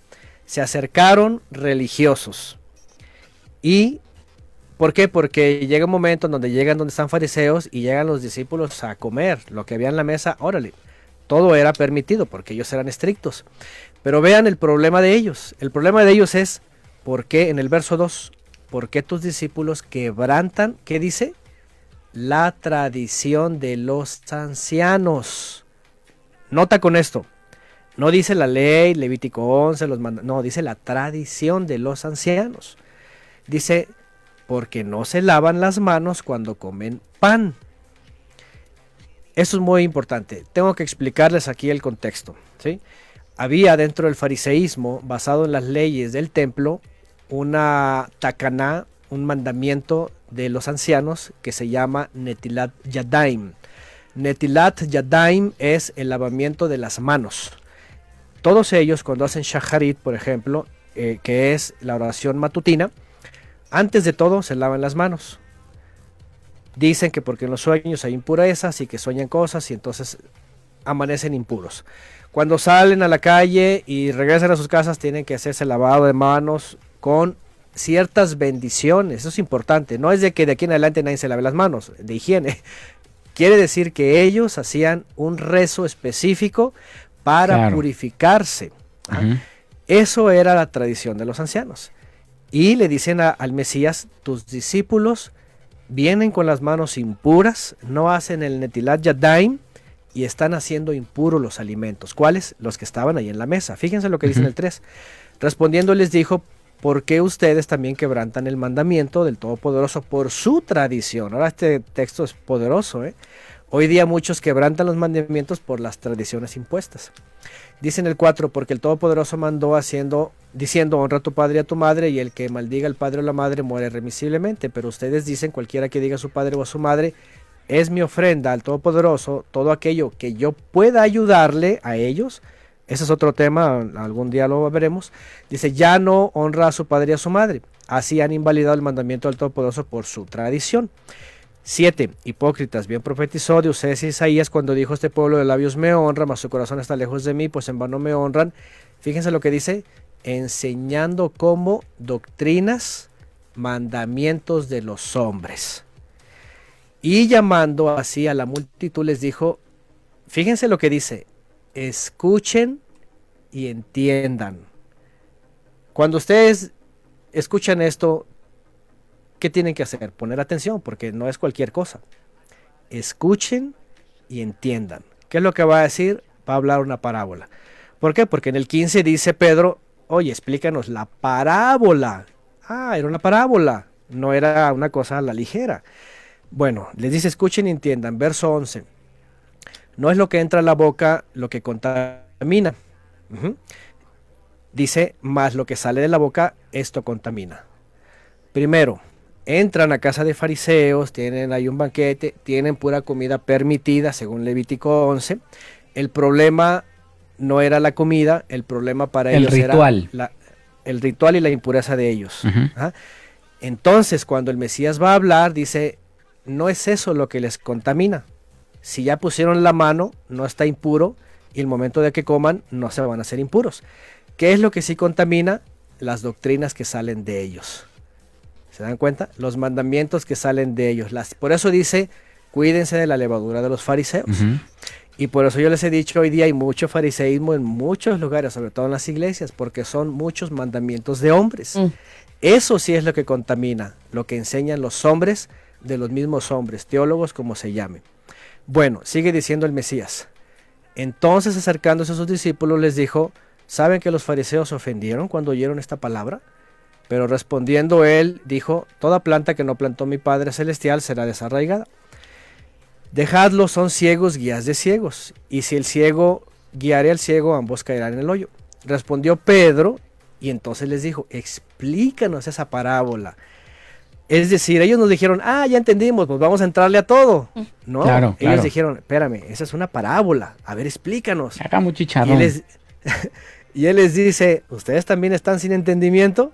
dice, no entienden que todo lo que entra en la boca va al vientre y es desechado en la letrina, pero lo que sa otra vez, esto que se van a comer no les va a contaminar, sino lo que sale de ellos, lo que sale del corazón, dice, esto sí contamina.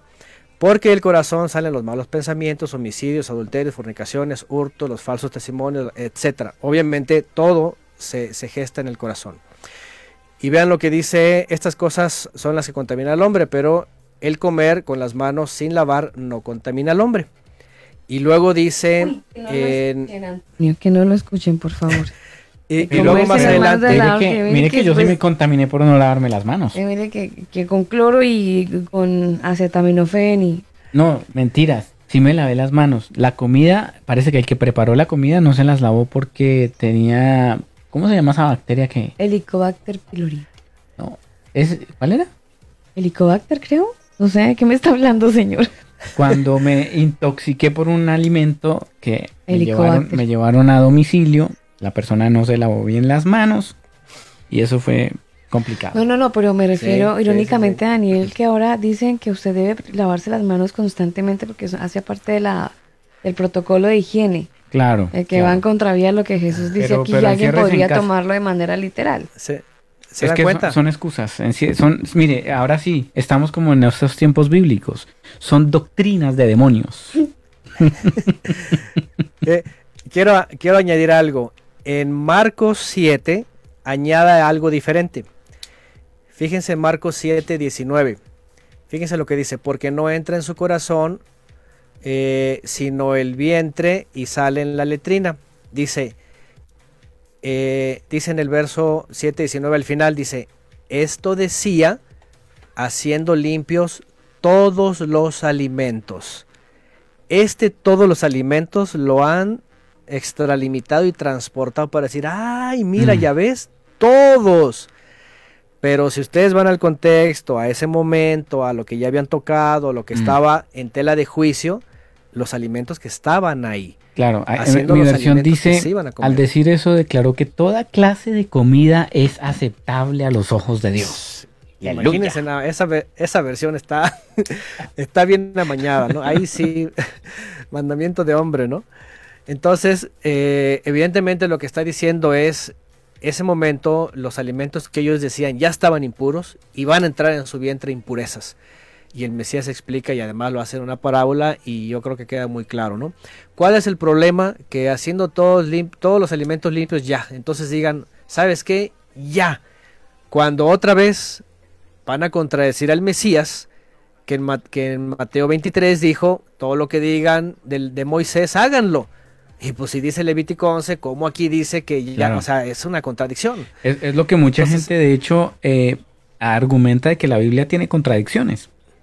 Y no, es, no, no tiene contradicciones, tiene malas interpretaciones. Justamente ese es el punto principal, yo creo que de, los últimos siglos, porque ese ha sido el tema en controversia, ¿no? La Biblia se contradice o, o la otra es, muchos, muchos críticos dicen, eh, el problema fue Pablo. Pablo inventó la, religión cristiana. Y, él obviamente nunca inventó nada. Más bien los teólogos formaron con expresiones de Pablo el cristianismo que conocemos en los últimos 1700 años. Es muy diferente. Mm, sí, totalmente. totalmente diferente y ahora nos tienen o nos tuvieron en muchas iglesias, irónicamente, Antonio, en las mm. actividades pro templo con lechona, ¿no? Es algo más irónico que Vamos a hacer una, lechonada para ganar eh, hijos al. No, no, no, no, no, no, no, era evangelística, Daniel, era pro templo. Mm.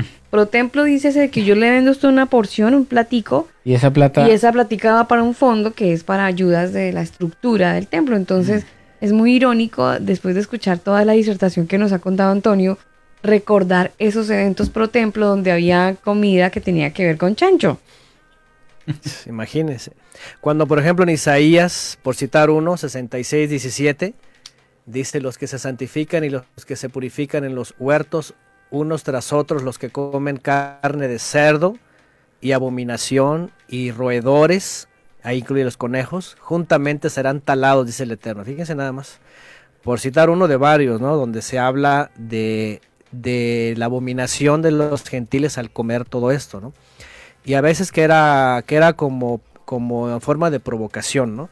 De hecho, ustedes recordarán, no sé si leyeron con atención ampliamente cuando estudiamos Macabeos, eh, fue una mujer desafiada a propósito a comer cerdo para ofender al Eterno y dice, no, prefiero la muerte y dice que la mandaron a matar junto con sus hijos. Ahí se los dejo de tarea para que lo lean ahí en el libro de Macabeos. Entonces, este, era, es algo ofensivo, ¿no? Es, es como cualquier cosa, digo, a veces la gente, y es que miren, aquí yo quiero concluir con eso, si me permiten, eh, el gran problema de la interpretación de estos últimos siglos de la Biblia es que se hace con gafas eh, teológicas. Y, por eso pueden ver estos textos para ellos eh, ofensivos y, y solamente ven los que les acomoda. Pero cuando se ponen las gafas hebreas, bíblicas, de toda la Torah, entonces ves la Biblia diferente y no tienes ningún problema y al contrario, temes al Eterno y, quieres obedecerlo. Pero cuando, lo, cuando te pones las gafas teológicas, entonces ves lo que te acomoda y cuando no, entonces condenas. Y pues eso es lo malo, ¿no? Sí, totalmente, Antonio. Yo, yo creo que, mire, la tarea importante para los que estamos conectados es Levítico 11. Ahí usted resume, mire, usted escucha el podcast y si tiene sus preguntas y debate y como no estamos en vivo ya no puede agarrarse con nadie, tranquilo, escúchese el programa, luego váyase a Levítico 11 y ahí usted si quiere nos manda una pastoral vía, no sé, Facebook en el perfil del combo o nos escribe también a través de, de la página web. Y ahí nos hablamos y vemos de qué manera podemos conciliar y usted pueda entender bueno, corrijo, usted y yo podamos entender ciertos temas que a lo mejor todavía eh, nos confundimos, pero si le quedó como todavía en interrogante el programa, tranquilo, el podcast le puede ayudar porque lo puede escuchar las veces que quiera. Así es, ahí va a estar. Y dejo otro texto, Isaías 65, 3 y 4. Vean, también ahí habla de los sacrificios que hacían en los huertos, quemando incienso, comiendo carne de cerdo y en sus ollas dice hay caldo de cosas inmundas. Imagínense un caldo de camarones y cosas, las antenas allá afuera y todos los los este eso es puro eso es vitamina mijo. Tome tome eso es pura vitamina dicen las mamás imagínense así, así se los han traído no es puro ah, no hasta les dicen que es afrodisíaco ah claro. gente, ¿no? claro claro. hay, hay, hay, además hay tanta opción hay tanta variedad de alimentos que bueno pues Antonio, muchas gracias por el tiempo nuevamente y por esta eh, explicación de el contexto de todo este texto. Al contrario, gracias a ustedes también y este por, permitirse pues también eh, que podamos compartirlo y al final pues cada quien va a tomar su propia decisión. ¿no? Gracias, buenas noches, bendiciones. Bendiciones Antonio, gracias a usted por su tiempo y por compartirnos estos tesoros escondidos y, y traernos en esta noche de combo tanta comida tan debatible en esta noche. A todos los converos también gracias por permitirnos ser compañía en medio de este tiempo, algunos tiempos de cuarentena, algunos otros sí, tiempo de cuarentena todavía, todavía a estas alturas del partido. Cuarentena. Bueno, para los que están conectados en este podcast, tranquilos, si lo quiere volver a escuchar, déjelo que termine y luego le da play de nuevo y disfruta de estas dos horas eh, y 37 minutos de programa y de paso pues alimenta su espíritu, ya que ha estado alimentando su cuerpo y por eso ya está como chacho.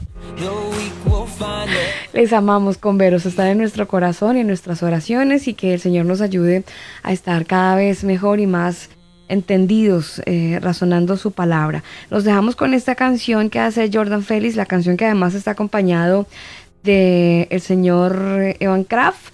La canción se titula así Fate, ya son las 11 de la noche 41 minutos, es martes 23, 23 de febrero. Estamos en esta serie de todos los martes, textos fuera de contexto. Nos despedimos con música, a ustedes gracias, les amamos y nos estaremos escuchando en una nueva emisión del combo. Bendiciones, chao.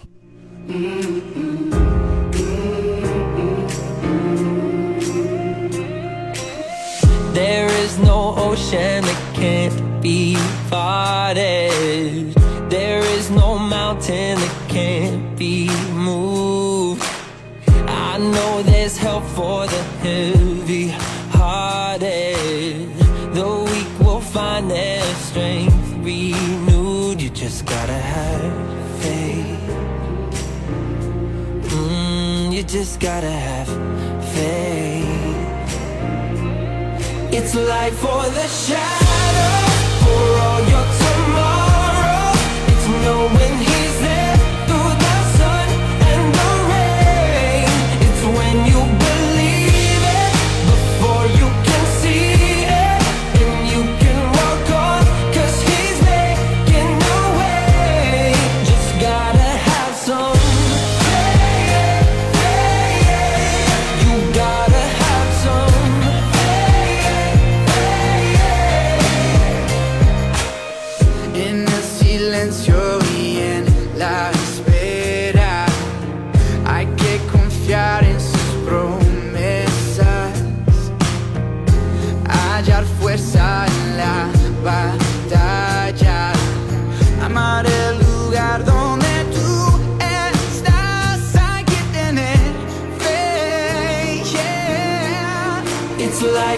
the shadow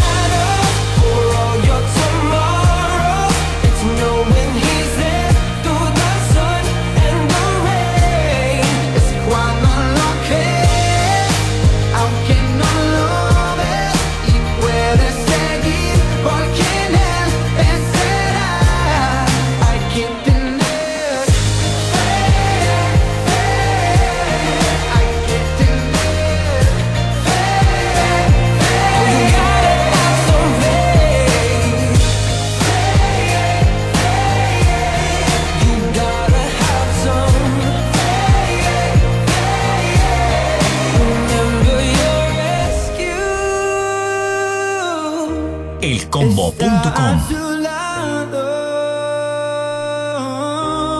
He's light for the shadows.